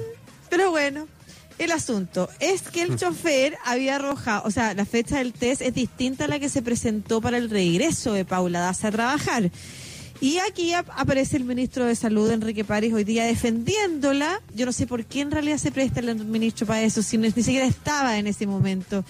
Bueno, defendió a la subsecretaria Paula Daza tras críticas por corta cuarentena y el chofer con coronavirus y dice apoyo 100% a la subsecretaria. No fue contacto Bueno, estrecho, pero otra vez, estrecho, además que ahora se había ido con licencia por contacto estrecho Sí. y el tema es la fecha de regreso, pero es que ahora no, no es contacto estrecho. ¿Y, y sabéis por qué es importante mencionar esto? Porque ha pasado con todas las autoridades, no con todas, pero con casi todas. Con el presidente y el funeral de Bernardino Viñera, con Arturo Zúñiga, con, o sea, con un montón de... ¿Por qué se meten en estos líos? No, y solamente, y los de salud son los que no cumplen la cuarentena.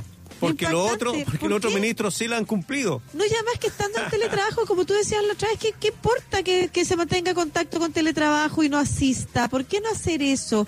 Y lo otro es, ¿por qué no cada uno se salva con sus declaraciones o asume Claro. sus responsabilidades en vez de andar tratando de tapar cosas que nadie cree? Pues esto es enredo, además, ni siquiera es que lo publique, oye, lo publica la tercera esto, o sea, ya ni siquiera estamos hablando de medios... Claro, no es, no es por Twitter, es, es, es realmente una denuncia desde el sector oficialista incluso. Oye, una mala noticia para Esteban Paredes. Eh, la NFP le quitó el título de máximo goleador eh, nacional. Sigue en manos de otro colocolino histórico, Francisco Chamaco Valdés. Explícame eso, porque vi que le habían sumado un Sí. gol. Cristian Arcos lo que comentaba ayer que Esteban Paredes ha marcado la cantidad de goles que dicen, pero eh, en el partido donde logró, no, no donde, en uno de los partidos que se le suma, eh, fue con Cobresal y Cobresal eh, inscribió mal a un jugador ¿ya? Y Paredes había convertido en esa ocasión, pero ganó 2-0. Pero como es una cuestión reglamentaria, eh, el reglamento dice que el equipo que, bueno, que cometió la infracción eh, pierde 3 a 0 sin que haya alguien que meta los goles. Entonces se anulan esos goles que hizo, que ese gol que hizo Paredes y queda 3-0, pero sin nadie que haya convertido, sino que es una cuestión por, Por secretaría. secretaría. Exacto. Claro. Ya, la FIFA informó que Australia y Nueva Zelanda organizarán la próxima Copa Mundial de Fútbol Femenino. Excelente, yo me voy para allá Sí. a seguir los pasos de Yacinda. He pensado seriamente en estudiar por esos lados la carrera de Yacinda, así que voy a aprovechar la Copa Mundial de Fútbol Femenino. Bueno, eh, Australia y Nueva Zelanda son dos países donde el deporte femenino es, es, eh, bueno, es completamente, no sé si diría si el 100% de las mujeres eh, eh, hace deporte allá, pero sí es una cuestión muy extendida. El rugby es su deporte número uno y el fútbol también es a nivel femenino, así que interesante que sean Y la dos. gente como que sale, ocupa mucho las playas, así Sí. al mediodía, al tiro, playa deporte. Es casi como un Brasil, pero de, de anglo. Una, una amiga mía fue, se fue a estudiar a Nueva Zelanda, como tú quieres hacer. Y su, y su hijo pequeño estudiaba en un colegio público, pero ella, como era extranjera, tenía que pagar una cuota, que no era poca, pero todos los demás neozelandeses estudiaban gratis. Pero estudiaban gratis, claro, a mediodía y después iban a andar o en kayak o hacían surf. Rico. Y, y después en la tarde tenían que jugar rugby obligatorio. Pero claramente iban allá y, y la playa es parte de la vida y parte de la educación de ellos. Así que son personas que son muy dadas al deporte. Muy, y muy felices también, dicen. Bueno, sí. Bueno, tú sabes que el presupuesto ya no es el presupuesto cuánto sume el PIB ni nada de eso, sino que es un presupuesto de la felicidad que combinan las dos las dos Claro. cosas, el crecimiento económico y lo felices que son o no. El índice, claro, el índice de felicidad. ya no está centrado en el crecimiento económico, en el PIB, en la producción, en el. Producto Interno Bruto, sino que combina ambos elementos. Y en Estados Unidos, por otro lado, Texas puso una pausa al desconfinamiento tras aumento de casos y hospitalizaciones por Le COVID-19. está yendo mal a Trump. Según el New York Times, eh, el eh, candidato demócrata eh, tiene el 54% de apoyo y Trump se quedó en el 38%. Sí, tiene como 14 puntos de diferencia, Sí. había leído, claro, efectivamente. Bueno, y lo que el viento se llevó vuelve al catálogo, ya aparece cualquier cosa. Esto vuelve al catálogo de la plataforma de streaming HBO Max e incluye advertencia previa de una especialista en cine. Invita al debate respecto a las representaciones racistas. ¡Qué buena Lo que me idea! parece muy bien. Claro, esa es una muy buena idea. No es como cerremos todo o todo da lo mismo, es hagámonos cargo. Hay una efeméride hoy día que tiene que ver con esto, ¿ah? Eh, no con esto en sí, pero sí, eh, efeméride hoy día falleció Michael Jackson. Ah, Y claro, y bueno, su obra versus las denuncias que, que hubo de abusos sexuales de menores también te lleva a un debate interesante. sí, yo pensaba que tenía cuando eh, sí, no na- na- na- na- nada que ver. No, te, te digo, o sea, el arte dividido- No, no, no, sí, es que yo yo hice Separado. una relación, estaba pensando en las mujeres, me había quedado no sé por qué en las mujeres. Farrah Fawcett Pero- también murió un día como hoy, por ejemplo. Farrah Fawcett y ese peinado. Eh, no, te quería decir, a propósito de efemérides, un día como hoy nació Eloísa Díaz Insunza, que es la primera egresa, mujer egresada de la Escuela de Medicina de la Universidad de Chile. Al ratito Ernestina Pérez, pero casi junta. Pero Eloísa Díaz es la, es la mujer que se conoce como la primera médica cirujana. Ese fue el título en Sí. Chile y Latinoamérica, si bien eh, no me equivoco. Así que bonita efeméride también para las mujeres y su emancipación. Y un día como hoy también nació ¿Quién? George Orwell. Exactamente. Y George Michael, por ejemplo. en serio. Sí. Y Michael Jackson, o sea, no Murió. murió, ese murió. Sí, murió. Ya. Oye, ¿Y otra la cosa. música de ver, cuál espérate. de esos vamos ¿Sabéis que murió también? ¿Quién? Jacques Cousteau, hoy día. ¿En serio? ¿Tú cuándo estás de cumpleaños? Eh, como cuatro, no, como 14 días después de ti. Ah, ¿en serio? Sí, el 16. El 16 de diciembre. Sí. Y alguien nació en tu día. Yo nací el mismo día que Britney Spears. En realidad ella nació el mismo día que yo. Eh, no, no, no me acuerdo. Vamos a buscar. alguien más importante que yo haya nacido mi día. Vamos a buscar efemérides. Ya. Mi marido, por ejemplo, se jacta porque nació el mismo día de... ¿De qué? ¿Quién nació el 8 de enero? David Bowie, Elvis Presley y no me acuerdo quién va, y él, él dice y él. ya, vámonos a la música para que después hablemos de libros con Luis Cruz. ¿Con qué sonamos? ¿Qué sonamos? Me quedé sin voz, estimado. Ah, ya, yo te la Mal presento. menor. Cigar Box, Man y Álvaro López. Ya, perfecto. Vamos. Vamos.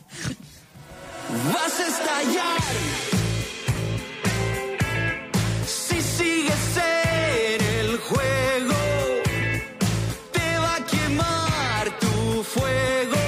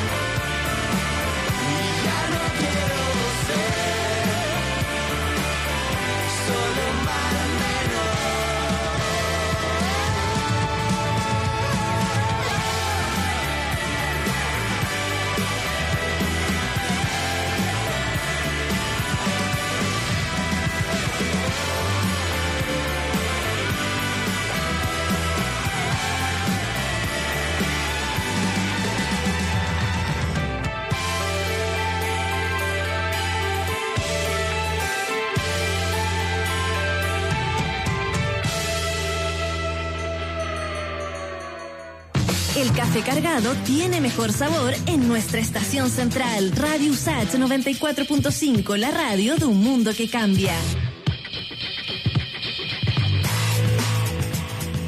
Una de la tarde, 20 minutos. eh, oye, ya, me puse a buscar. eh, Fíjate. Bueno, pero para las mujeres, eh, para las mujeres que nacieron un 16 de diciembre les cuento que mm, nació una de las mujeres más influyentes de la literatura inglesa, Jane Austen, Ay, bien. por ejemplo. Y para los hombres que nacieron ese día también, ¿no es cierto? Por supuesto. claro. No, claro, pero decía yo, no, está bien interesante una página que encontré, pero le mandé todos los famosos que nacieron a la Lucía en, en mi día. Tú puedes Ya. buscar el tuyo, Lucía, y después nos cuentas más o menos, aparte Rafael Alberti Sí, también. por ejemplo. Sí, ya, oye, vamos a buscar más efemérides del rock. Hay una página que se llama Efemérides del Rock. Sí, en el mundo, ¿quién nació? Ludwig van Beethoven. En Eh, en, tu, 1770. en- en tu fecha? Sí, Ah, pero estupendo nacimiento. po. estupendo. Oye, ¿y está Luis Cruz o no? Eh, Luis Cruz, ¿estará? Ahí estás, ¿cómo estás, Cruz para el cielo? Hola, colegas. Así ¿Cómo te conocemos en Twitter todas las semanas con libros Mejor para en cara, ¿eh? cuarentena. Mejor cara, Luis. yo encuentro que peor, cara. No, o tal vez más iluminado. Bien, despertó Eso hace poquito, ser. sí, ¿ah? Se nota. ¿Sabes que no fue? No, no, no. Ayer caí en la pasta base del Netflix, me puse a mirar una, una serie ¿Cuál? de que se llama eh, No se metan con los gatos, no sé si lo han visto. Uy, sí, este, este- Es de- yo no la he visto, pero escuché comentarios eh, de- del típico psicópata, cómo se va creando un psicópata.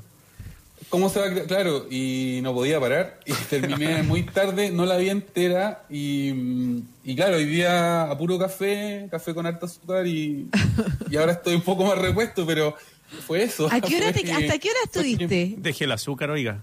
Como, como hasta las 3 de la mañana, yo No, creo. Claro. Uno pierde la noción cuando está encerrado. Es que además, además Ocho de la fe- mañana yo el no lo Netflix encuentro es tan maligno. tarde. ¿Cómo? Tiempo. No, pero más encima entre, eh, eh, hubo un temblor en la noche, me desperté, no dormí bien. En la entonces- noche. No, de hecho, fue a las hubo un siete- temblor en la mañana. Fue como a las siete y media, estimado Luis. Bueno, a esa hora desperté, a esa hora desperté. de la noche. Por favor. Estaba de noche. Oye, pero sabéis ¿Qué que hay que mucha diga? gente con insomnio y que anda Sí. dormida tarde, así que no es raro. ¿Cuándo naciste, Luis? ¿Fecha de cumpleaños? Yo para el 5 de octubre. Ya, mientras tú no- Oh, fecha. no. Para el gran plebiscito. Y yo me O casé sea, el no, 5 de octubre nací, también. nací- nací antes, pero el plebiscito del sí y el no me arruinó un cumpleaños. Tengo un trauma infantil No. con... No, eso no es nada. Yo me ¿Pero casé ¿Por qué? ¿En 5 tu de familia octubre. estaban tristes con el, El- plebiscito? Cuéntanos. No, no, porque en, en donde, Ya el llegó lugar este donde no, donde en el lugar donde vivíamos eh, había mucho temor de que, de que pasara algo con, con los militares, que, que no Ah. aceptaran, digamos, y estuvimos encerrados ese día. Yo recuerdo que celebré el cumpleaños con una, mi mamá llegó con un brazo de reina, fue lo único que pude conseguir, y una vela, digamos, o sacó una vela del de la Ahora mataría por un vela por por un-.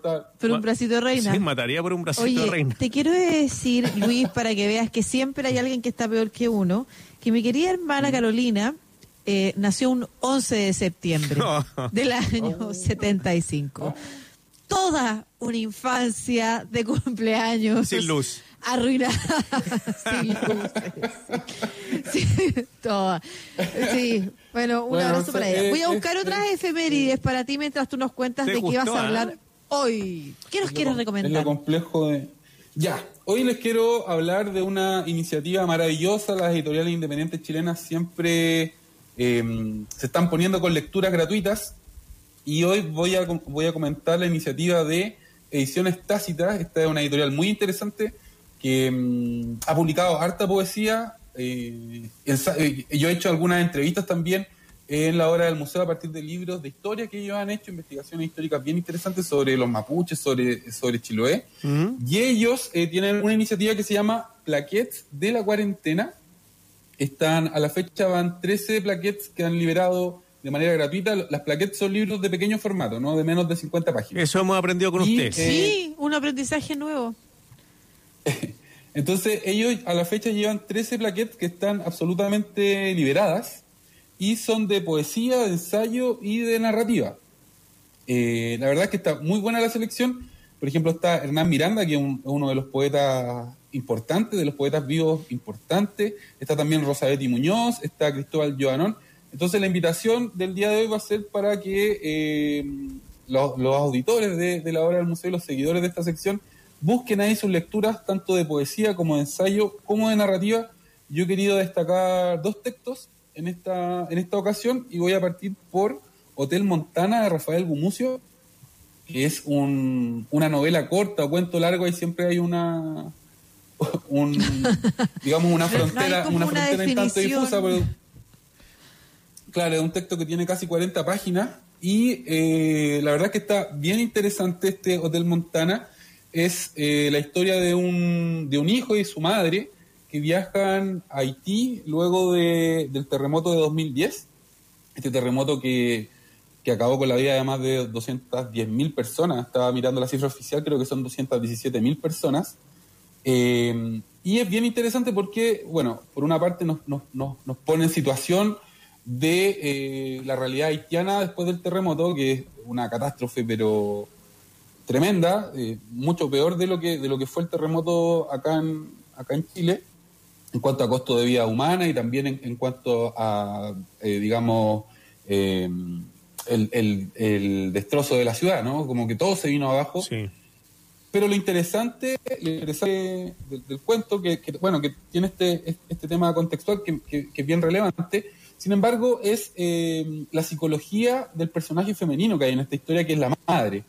La madre de este Lito, Lito se llama el, protagonista, el narrador, va con su madre, van a ver al padrastro, digamos, al, esposo de, esta mujer, porque él es un general que está ya como comandando la, misión en Chile, entonces ellos so- son parte de esta eh, comitiva chilena que partió a Haití después del terremoto para ver a sus familiares, porque había muchos que murieron, otros que estaban heridos, y eh, esta mujer, esta madre, es un personaje, yo creo que es un retrato de cierto, ciertos sujetos de la clase alta chilena eh, que, que, digamos, sienten que el mundo es de ellos, ¿no? Entonces, eh, Lo hemos digamos, visto estos días. hay un e- exacto como eh, eh, es muy interesante el, el- el retrato que hace eh, Rafael Gumucio en este relato respecto a la indolencia creo que esa es la palabra no y obviamente que lo obviamente que eso lo, lo podemos conectar con el con el paté de, de no sé qué era el caviar de no sé qué era,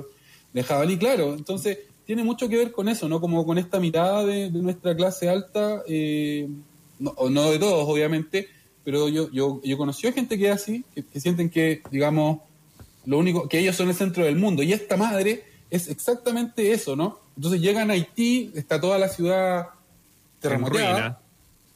En ruinas y ella de lo único que está preocupada es de si su marido, este general, le puso el gorro o no, si la engañó o no. Y tiene toda una tiene toda una, una teoría de que hay una española que se lo quería levantar, entonces, digamos, está lleno de, de muerte el cuento, pero esta mujer lo único que está pensando es si fue traicionada por su marido o no, es incapaz, es incapaz de empatizar con, con la situación que se está viviendo ahí, arrastra a su hijo a un, a un montón de situaciones que rayan en lo tragicómico. Hay un momento en donde, bueno, esta mujer obviamente llega, le dice, me, me pusiste el gorro, no sé qué, y hace el escándalo y se va, ¿no? Y le dicen, oye, pero no te, no te puedes ir de, de esta casa porque si tú sales te pueden matar afuera. La gente, la gente de verdad está matando por, por lo que sea. Hay hambre, hay muerte y desesperación, te van a matar. La tipa igual se va, de- después se da- ella se da cuenta, después de llorar, que, no, que, no- que en realidad la van a matar, se devuelven. Eh, y al día siguiente parten a un, a un hospital de campaña donde están atendiendo a los enfermos del, del terremoto, o sea, a los, a los heridos del terremoto. Y aquí viene una escena que, que a mí me parece muy, muy sorprendente. ¿no? Están, están ahí, entonces de repente esta mujer levanta el, levanta el, no sé cómo decirlo, la sábana o con lo que curan a los enfermos, mira a uno y le dice al hijo, al Lito, le dice, oye, ¿es verdad lo que se dice sobre los negros? Y la mujer, en vez de estar más empatizada con, digamos, con lo que está ocurriendo en Haití, ese es, digamos, ese es el nivel de ser humano que está describiendo Rafael Gumucio. Pero con mucho esta- humor negro, ¿no? Porque igual Sí, para tiene- tiene escribirlo mucho así te tiene que dar risa. Sí, no, sí, es, es una, es un texto que transita por distintos, por distintas sensaciones, por distintos sentimientos, pero yo creo que el, el eje fundamental es cómo está retratada la indolencia, una indolencia que, que es cultural, que, que, que, Que no ve. digamos, está arraigada, claro, y eh, me, me quiero quedar con eso. La, la novela está escrita en un estilo bien directo, al principio es un poco confusa porque la introducción de los personajes está hecha un poco así, como que el lector va un choque lo que está pasando, no, no, no, no- no hay una introducción, uno se va enterando en la medida que va leyendo. Sin embargo, desde la tercera a la cuarta página en adelante, la novela empieza a avanzar súper bien. Eh, los diálogos son, son muy atractivos, tiene esta mezcla de humor negro, así que voy a recomendar eh, Hotel Montana de Rafael Gumucio, que está absolutamente gratis en eh, las plaquettes para pasar la cuarentena. Yo voy a dejar el link, es en la página web de la distribuidora La Comuna. Y el otro, el otro texto que también es parte de, de esta iniciativa que quiero recomendar es el de Valeria Vargas, que se llama La Sala de Basura. Aquí ya cambiamos totalmente de, de registro, de situación. eh, nos ubicamos en el Santiago de pandemia, en, en la actualidad. Y esta es, esta es una historia que, que es bien interesante porque sitúa a dos sujetos, un- una pareja, eh, en un departamento, ellos viven en, en el piso 30, eh, Santiago obviamente está en cuarentena y ellos tienen un pacto de... En fondo puede ser un pacto de muerte incluso, que si uno de los dos se enferma, eh, tiene que cuidar. Y no van a ir al, Al médico. servicio de asistencia médica, pase lo que pase. ¿no? Eh, entonces el cuento parte con esta situación, que es una situación bien estresante, un cuento bien, eh, bien tenso, ¿no? pero, lo, pero lo quiero recomendar porque también creo que, que refleja una situación de angustia que, que muchos estamos viviendo, ¿no? como esta incertidumbre de si tú caes en el sistema de salud ahora, eh, de verdad tú no sabes lo que va a pasar contigo Sí. porque está todo colapsado. Entonces, creo que el cuento también está, está muy bien, es, es muy ágil, y es muy envolvente, pero no, no es una lectura feliz. No hay- aquí no hay ningún momento, digamos, de. No hay ninguna luz al final del túnel. El, el relato del Rafa Gumucio sí tiene humor, tiene como más. Este no. No, pero además puro- el del Rafa Gumucio está... es- es- el, el escenario es otro, es ajeno a nosotros. Claro. Me llama la, la atención, eh, a propósito de que entrevistamos en la mañana a un abogado que había escrito un libro en medio de la pandemia, pero era sobre derecho laboral, eh, la creación que puede estar surgiendo en este contexto. Qué interesante que tú nos recomiendes un cuento que está hecho hoy, es muy contemporáneo, Sí. está es sobre la marcha. La sala de la sala de basura se llama y, y- y es un cuento muy contemporáneo. También relata la vida, digamos, en en torres que se han levantado en Santiago, en estas torres de 30 pisos con dos ascensores. Eh, está como Santiago moderno, digamos. Eh, está ahí, está ahí y está en el, en el contexto de pandemia. Se llama la, la sala de basura de Valeria Vargas. Ustedes lo van a encontrar también gratuitamente en la página web de eslacomuna.cl, la página donde están estos. Ya. pero Comuna con de K, ¿o no? La comuna con sí. Yo obviamente lo voy a lo voy a compartir todo en mi Twitter que es Cruz Pal Cielo. Estos Oye, ¿y Valentina cómo relatos. escribe? Yo no la conocía a ella. La, la Valentina, ¿sabes qué? A mí me sorprendió porque tiene, tiene un estilo, también es un, es un estilo directo el que ella trabaja. Eh, y lo que, lo que creo que creo que lo que es bien interesante es cómo ella va desarrollando esta atmósfera opresiva, ¿ya? Porque el- los escritores generalmente utilizan técnicas narrativas para situarte en, en los distintos ambientes, a través de las descripciones, a través de- del ritmo del relato, por ejemplo, si estamos en el mar, obviamente va- vamos a tener un montón de descripciones o, o de sensaciones. Y eh, lo que hace eh, Valentina en este, en este caso es, es ponernos en una situación muy, muy claustrofóbica, muy cerrado, ¿no? Y eso creo que es un gran mérito que, que ella logra. El cuento tiene como 11 o 12 páginas. Y, y es estar encerrado en una de estas torres de Santiago Centro sin poder salir, ¿no? Eh, y también tiene algunas reflexiones en torno a, la- a las clases sociales, a la movilidad social que, que vuelven el- que le dan más capas, más dimensiones a, a este relato.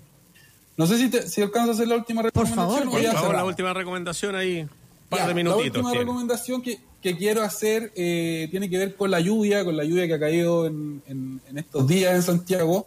Eh, y, y es, digamos, es, el- es la novela de un escritor de Valdivia, una ciudad donde llueve mucho, la ciudad donde más llueve en Chile, y se llama Las obras y las obras, la tengo acá, ahí está, de Marcelo Lillo.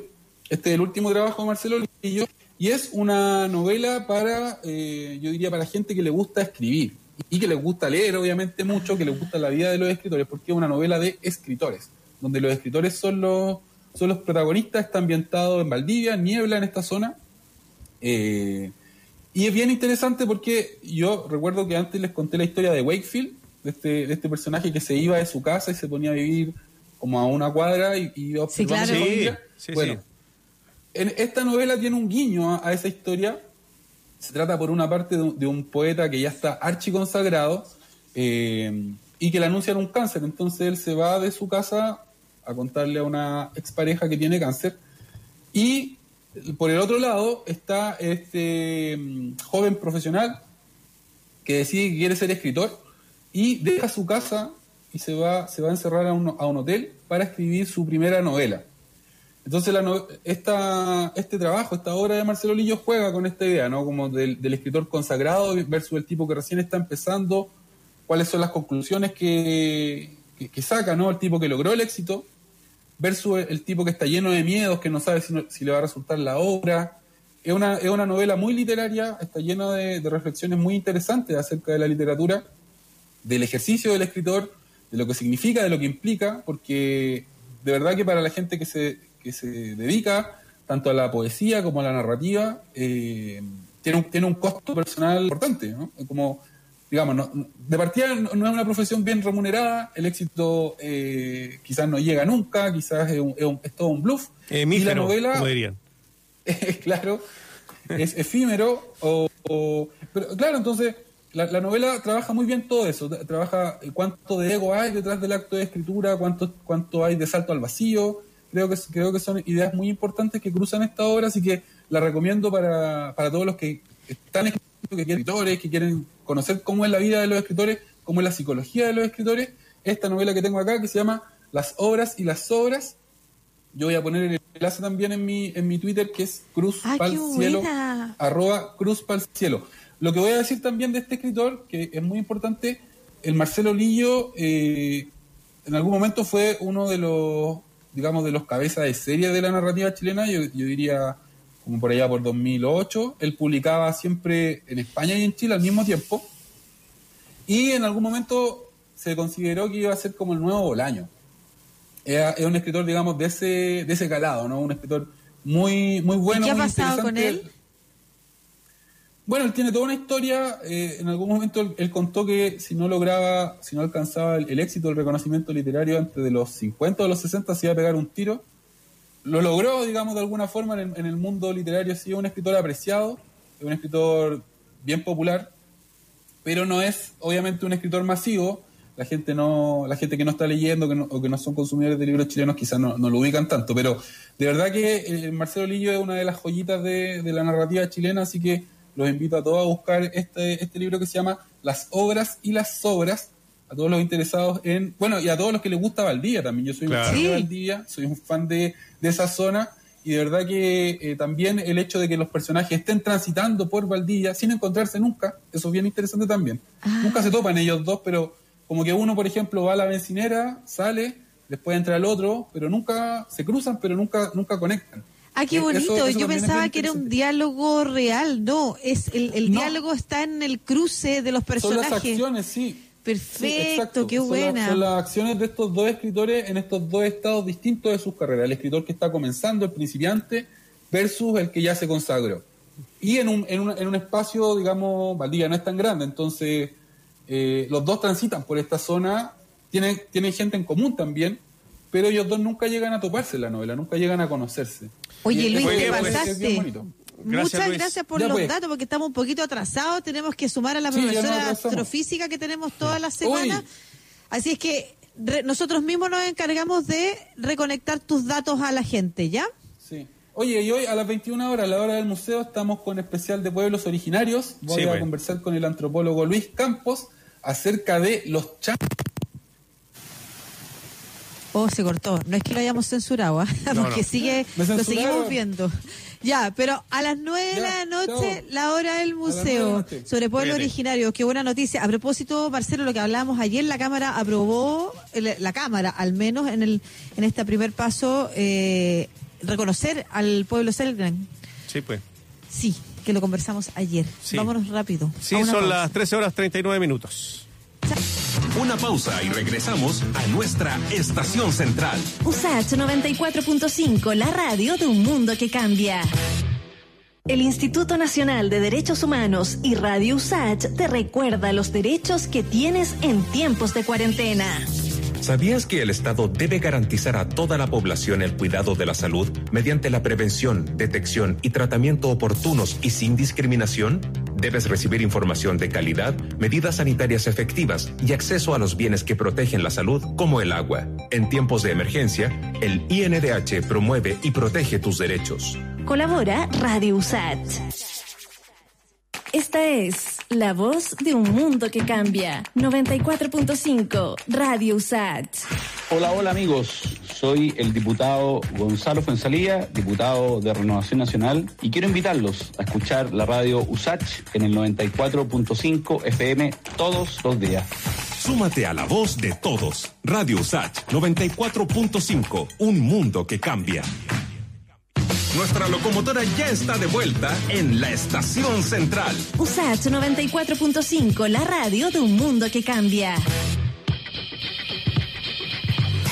Una de la tarde, 41 minutos. Estás en Estación Central de Radio Usach, www.radiosach.cl, en Twitter, en Facebook, en Instagram, en YouTube. También nos pueden ver. Si no nos ven ahora en directo, nos pueden ver más ratito. On demand, como se diría, estimada Lucía López. ¿Le parece que vayamos a hablar algo que manejamos al revés y al derecho, con los ojos cerrados, que es la astrofísica y la astronomía, con nuestra querida Bárbara Rojas Ayala, una mujer que ha estudiado más de la mitad de su vida para ser lo que es, astrofísica, doctora en astronomía, investigadora de la Universidad de Tarapacá, expertas en estrellas de baja masa. ¿Cómo está, Bárbara? Muy bien, ¿y ustedes cómo están? Bien, pues estudiando, estudiando todos los días para poder hacer esta, estas entrevistas tan, tan complejas que realizamos. Oye, Bárbara. profesora, Oye, nomás. Un planeta del tamaño de Neptuno es allá orbitando una joven estrella vecina. Cuénteme, Neptuno en comparación con la Tierra, ¿es más chico o más grande? Eh, es más grande, po. Ah, Neptuno es uno de los gigantes de hielo. Eh, de hecho, a ver, de hecho, puede que tenga. Un Neptuno, por ejemplo, ¿Eh? en masa equivalente a 17 tierras. Ah, es grandote el compadre. Es grandote. Es, es más pequeño que Júpiter.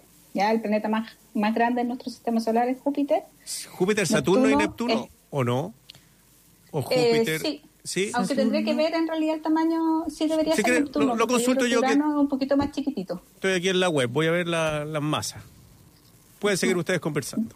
Lo- pues, porque ahí hay que, hay que, hay que siempre relacionar la masa también con el tamaño.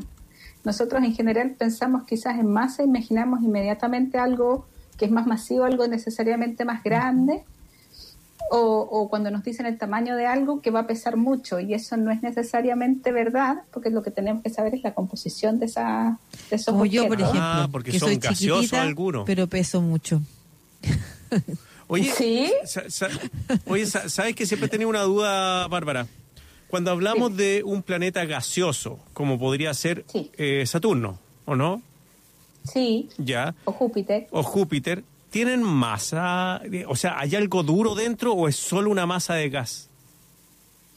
Mira, la verdad es que nosotros decimos que son gaseosos porque están compuestos mayoritariamente, por ejemplo, Júpiter y Saturno, de hidrógeno.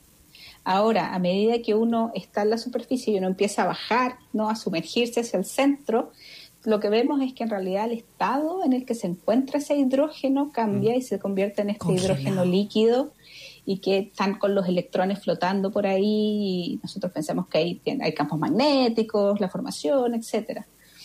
Se supone que, por ejemplo, Júpiter y eh, Saturno deberían tener un núcleo sólido, ¿ya? Cuando hablo de eso, hablo de roca, ¿ya? Eh, sin embargo, no hemos podido realmente mandar un robot o nosotros hacer esa medición exacta de qué es lo que hay. De hecho, por mucho tiempo se ha especulado si realmente Júpiter tiene ese núcleo sólido eh, que teníamos. Yo me acuerdo cuando yo estaba, por ejemplo, en la licenciatura, eh, se hablaba más o menos de que si Júpiter tiene o no un núcleo sólido hecho de roca, eh, metal, fierro en el interior o no. Por lo tanto, es una muy Eh, buena pregunta la suya, Es que compañero. Sí, porque yo he podido apreciar cuando he ido, por ejemplo, a lugares donde uno puede observar eh, meteoritos, que hay meteoritos de Marte, de Venus, pero nunca de Júpiter o de Saturno. Ah, bueno, pero eso tiene que ver porque, claro, la superficie de Júpiter es, Es es gaseosa. hidrógeno. Ah, ya. Claro. Por eso no hay un Entonces, trozo de roca que haya llegado traer- acá.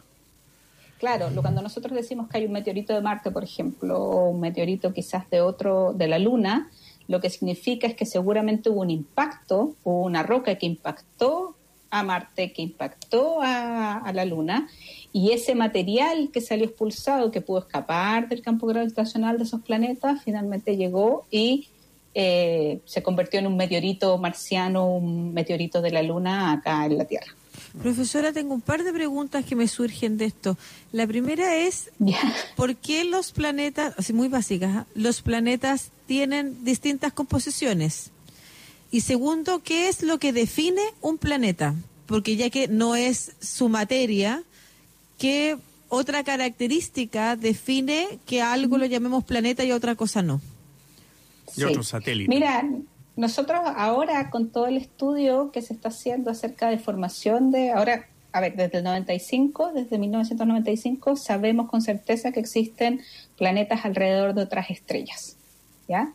Antes se especulaba, pero no se sabía, sino que con el descubrimiento de 51P, B, se supo que efectivamente estrellas como el Sol tenían planetas eh, eh, como, como nuestro sistema solar. ¿ya? Lo que se está tratando de estudiar, y por ejemplo algo que se puede hacer con ALMA, eh, con el telescopio ALMA, es ver, por ejemplo, en lugares de formación estelar, cuando las estrellas son bebés y que todavía están en formación y que tienen estos discos de gas y polvo alrededor de ellos, lo que nosotros hemos podido ver con esas eh, eh, investigaciones es que eh, hay una diferente composición dentro del disco, ¿ya? ¿Por qué? Porque, por ejemplo, si miramos solamente agua, si estamos muy cerca de la estrella va a estar muy caliente y por lo tanto el agua se va a encontrar en una fase gaseosa. Si nos vamos un poquito más atrás del disco, vamos a poder quizás encontrar el, el agua, por ejemplo, en un estado líquido. Y si nos vamos mucho más atrás del disco, la luminosidad, el brillo, el calor de la estrella es mucho menor y por lo tanto vamos a encontrar el agua en estado sólido. Eso lo podemos hacer con el agua, pero lo podemos hacer con cualquier otro elemento, con cualquier otro tipo de gas. Lo podemos pensar en metano.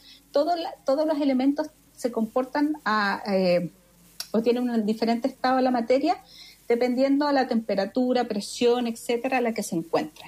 Cuando habla ¿No de disco Entonces- es eh, esto, estos sistemas órbita. o órbitas, claro, órbitas alrededor de la, Claro. de la estrella Eh, cercana. Sí, y es un disco, o sea, imagínense un plato que está dando vuelta alrededor de la estrella, eh, como una pizza si quieren, Ya. ¿ya?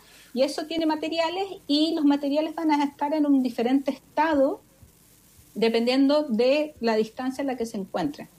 Por lo tanto, en general, los planetas como Neptuno, eh, por su composición, que usualmente tienen gases, tienen metano, se piensa que estos planetas se forman en las, las partes exteriores del disco, mientras que, por ejemplo, un planeta terrestre se podría formar, o sea, se podría formar en cualquier lugar del disco.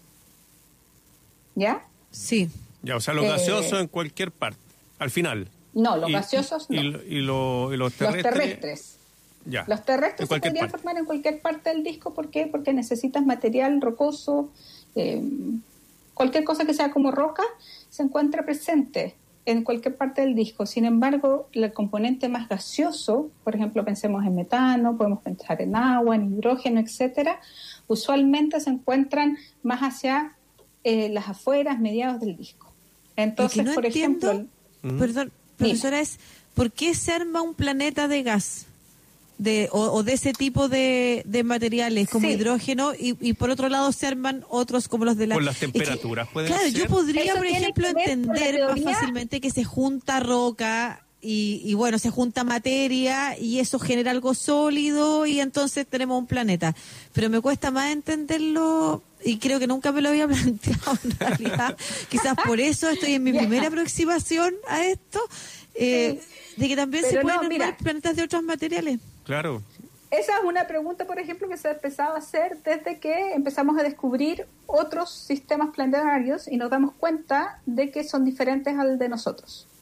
Ya nosotros siempre pensamos que los planetas gaseosos se formaban fuera del disco eh, y los planetas rocosos muy cerca al disco, de acuerdo a lo que nosotros teníamos en el sistema solar. Cuando se empezaron a descubrir nuevos planetas eh, alrededor de estas otras estrellas y vimos que en realidad podrían haber planetas gigantes gaseosos pegados a su estrella con órbitas de días en vez de cinco años, por ejemplo, Mm. más. Eh, no, una de las grandes preguntas fue, bueno, necesitamos encontrar una teoría que nos explique la formación de estos planetas, ¿ya? Y la actualmente aceptada, por la que nosotros creemos que la mayoría de los planetas se forman, se llama la core accretion o la acreción del núcleo, ¿ya? Y lo que ocurre es que se empieza desde lo más pequeñito hacia lo más grande. Y esto tiene que ver con la gravedad, ¿ya? Entonces nosotros, los, los, los planetas se van a formar de los planetesimales que sean rocosos, que son chiquititos, pasamos de, por ejemplo, eh, micrones, metros, kilómetros, y se empiezan a acumular. Cuando ya tienen más o menos metros o kilómetros, la gravedad sí juega un, un rol, aunque también tenemos que pensar que esto es un proceso caótico en donde existen choques que pueden destruir o pueden haber choques que pueden acumular más masa. ¿Ya? Entonces tú mientras más material rocoso acumules, y si lo haces de manera bastante rápida, eso va a tener una gravedad tan grande que va a poder alcanzar gas. Ya. Por ejemplo, el hidrógeno que está en el disco. Por eso Ah, o son sea, lo planetas más atrae. grandes Si esto- también. ¿Ah? Por eso quizás también son planetas son más grandes. grandes. Ya. Por eso no tienes un planeta chiquitito Entendiéndolo de hidrógeno, todo, por ejemplo, ah. sino que son todos, tiene que ver con la capacidad que tú tengas de formar un núcleo rocoso que sea lo suficientemente masivo para poder empezar a agarrar estos gases. Ah, o sea, por eso ¿Ya? entonces Saturno, Júpiter, Urano, Neptuno tendrían un, según esta teoría, tendrían un núcleo. Sí. Ok. Y sería bien grande el núcleo para tener todo ese gas atraído, pues, para que no se le escape. Claro, y ahí va a depender un poco. Por ejemplo, Júpiter es un planeta que como nosotros no hemos podido descubrir muy bien cuál es su núcleo rocoso, eh, un- es- representa un cierto desafío para la teoría. Porque hay otra teoría que dice que estos planetas gaseosos se podrían formar de la misma forma que se forman como las estrellas, que sería de una nube de gas que colapsa y forma una pelota. ¿ya? Oye, Pero yo quiero contarles de eso. lo que íbamos a hablar. Eso de planeta de tamaño de Neptuno, que allá orbitando favor. una joven estrella vecina. Sí, a ver, Aumik es una estrella que se encuentra, eh, si nosotros miramos al cielo, en la dirección de la constelación del microscopio, ¿ya? Y por eso se llama Au Microscopii. Es una estrella que está bastante cerca de nosotros si comparamos con todas las otras estrellas de la galaxia. Está aproximadamente a 32 años luz de nosotros. Es una estrella que en los años 70 se descubrió que era súper activa. Ya tiene así rayos eh, X, tiene llamaradas. eh, nosotros pensamos que tiene seguramente eh, manchas estelares. Es muy, muy, muy, muy activa. Pero es una estrella muy chiquitita. Y en el 2000, en el principios del 2000, se descubrió que de hecho tenía un disco eh, de debris, que nosotros le llamamos, que es un- como un disco de desechos. Es lo que queda de la formación quizás de planetas, que sería este polvo con un poco de gas. ¿Ya? Em, y resulta que ahora eh, en Nature se publicó un paper en donde se ve que, o sea, eh, tomando observaciones de Spitzer y del telescopio TESS, estos dos son telescopios espaciales, eh, esta estrella de hecho tiene un Neptuno orbitando alrededor de ella con una órbita que es aproximadamente creo que 8 punto algo días. Ya se demora un poquito más de una semana en dar una vuelta completa alrededor O sea, de la estrella. El año de ellos, bueno, el año de ese planeta, El no año de ellos. ellos como una semana de nosotros. Ya. Y del ¿Ya? tamaño de Neptuno, o sea, una velocidad increíble debe ser eh, como gira ese planeta. Tienes un planeta súper grande orbitando una estrella que esta estrella es chiquitita, ya tiene aproximadamente el 60% de la masa del Sol. Y por lo tanto, eh, otra cosa que es interesante y por qué es, es relevante esto es porque es como el laboratorio perfecto para estudiar la evolución de estos sistemas. Esta estrella, cuando yo digo que es joven, es 150 veces más joven que nuestro Sol. O sea, nosotros podríamos pensar así como en un bebé. Ya. Que tiene este disco, que tiene este planeta que está ahí y que además la observación de este exoplaneta fue súper complicada. ¿Por qué? Porque la estrella es una estrella complicada. ¿Ya? O sea, imagínense una guagua Como una. llorando, vomitando leche. Es como ese Como tipo. una, una estrella complicada. ¿ya? Sería como ese tipo de estrella, ya es complicada. Nosotros cuando queremos buscar exoplanetas, por ejemplo, en tránsitos, queremos una estrella que nosotros decimos que sea, ojalá, no tenga actividad, que no tenga manchas, que sea así, se porte muy, muy bien. Ya, esta es una estrella terriblemente malcriada y por lo tanto eh, es una detección bastante difícil de hacer, ¿ya? Se, utilizaron dos telescopios espaciales, además se utilizaron espectrógrafos que están en Hawái y que también estaban acá en Chile, y eh, porque yo es, es un tipo de estrella que yo investigo, etcétera, eh, yo sabía de la existencia de estos datos desde hace mucho tiempo, pero no se había podido publicar. ¿ya? ¿Y por Había qué? sido en- enviado a las revistas y esto tiene que ver un poco con eh, la rigurosidad científica, ¿no? Algo Eh, que ha nosotros faltado cuando- mucho Sí. en Chile. Nosotros cuando, cuando enviamos... Pero no le eche la culpa a los científicos- y científicas, por favor, O sea, la culpa a los científicos que entran a la Perdóneme, política. hay un ministro que Claro. representa a todos los científicos que está ahí Sí, y ha validado pero, eso. Pero eso ya es un cargo político. Oye, Bárbara, sabéis que estamos como corto Sí. de tiempo, ¿te parece Cortos que de tiempo, sí, sí, caché. sí, que lo retomemos ahora sí y de verdad el eh, próximo jueves? No, pero te, pero dele, no, dele Es que hasta le- el- yo creo que a- le queda más, más, la- más ¿Sí? explicación más larga. o, po. o- o le queda alguna cosita que nos pueda aportar, porque si, igual nos quedan No, unos minutitos. ¿saben qué? Quiero decirles algo. Yo mañana voy a Estoy hablar con hasta el la coronilla. director- Ah, ya. ¿Ya cómo? No, sí. Voy a hablar con el director del planetario Morrison de la Academia de Ciencias de California. Ya. Vamos a tener una conversación. Es un programa que ellos hacen los días viernes, eh, así en... eh, ¿Por así streaming? Como estamos ahora nosotros, un streaming. ¿Mm? Eh, y vamos a hablar sobre la astronomía en Chile. ¿Ya? Entonces, nada, para dejar los invitados, esto va a Oye, ser qué seca. Bárbara. ¿Cómo va a ser? ¿Dónde Y va a es? ser va a ser transmitido por los canales creo de ¿Cómo? Te- se nos justo se nos cortó, No puede ser. pero no te estamos escuchando, Bárbara, justo al final. se nos cortó la Porque- señal. Que la Bárbara nos mande entonces eh, el link para poder eh, colocarlo en nuestras redes. Ahí, Marco, ¿le parece que Marco Pero la, no hay, la contacte ¿en y pone- serio? A ver, diga, hola Bárbara de nuevo, por favor. No, no, sí le- se cortó. Pero ¿cómo? Te estamos viendo, pero te estamos escuchando. Oye, Bárbara, ya, pero nos comprometemos nosotros mismos a difundir la información tuya de dónde vas a estar mañana. Te súper felicitamos. Muy seca, además, una entrevista, imagínate, internacional para hablar de la astronomía en Chile. Sí, Comprometidos. Un abrazo, Bárbara. Te hacemos ceñitas. Chao. Chao, Lucía. querida. Chao, querido Marcelo. Nos encontramos mañana a las 12. Eso, eh, 13 horas 58 minutos, que le vaya muy bien. Ya llega Emilia Aguilar a acompañarlo durante una hora y después escena viva. Vamos a estar ahí conversando de lo de, lo de Michael Jackson, así que hartas cosas pasaron También. un día como hoy. Sí, así que atención.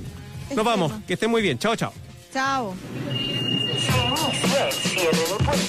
Aquí cerramos nuestra estación central. Un expreso con paradas en la noticia, el análisis y la opinión para entender un mundo que cambia. Nos encontramos de lunes a viernes desde el mediodía y hasta las 2 de la tarde. USACH 94.5.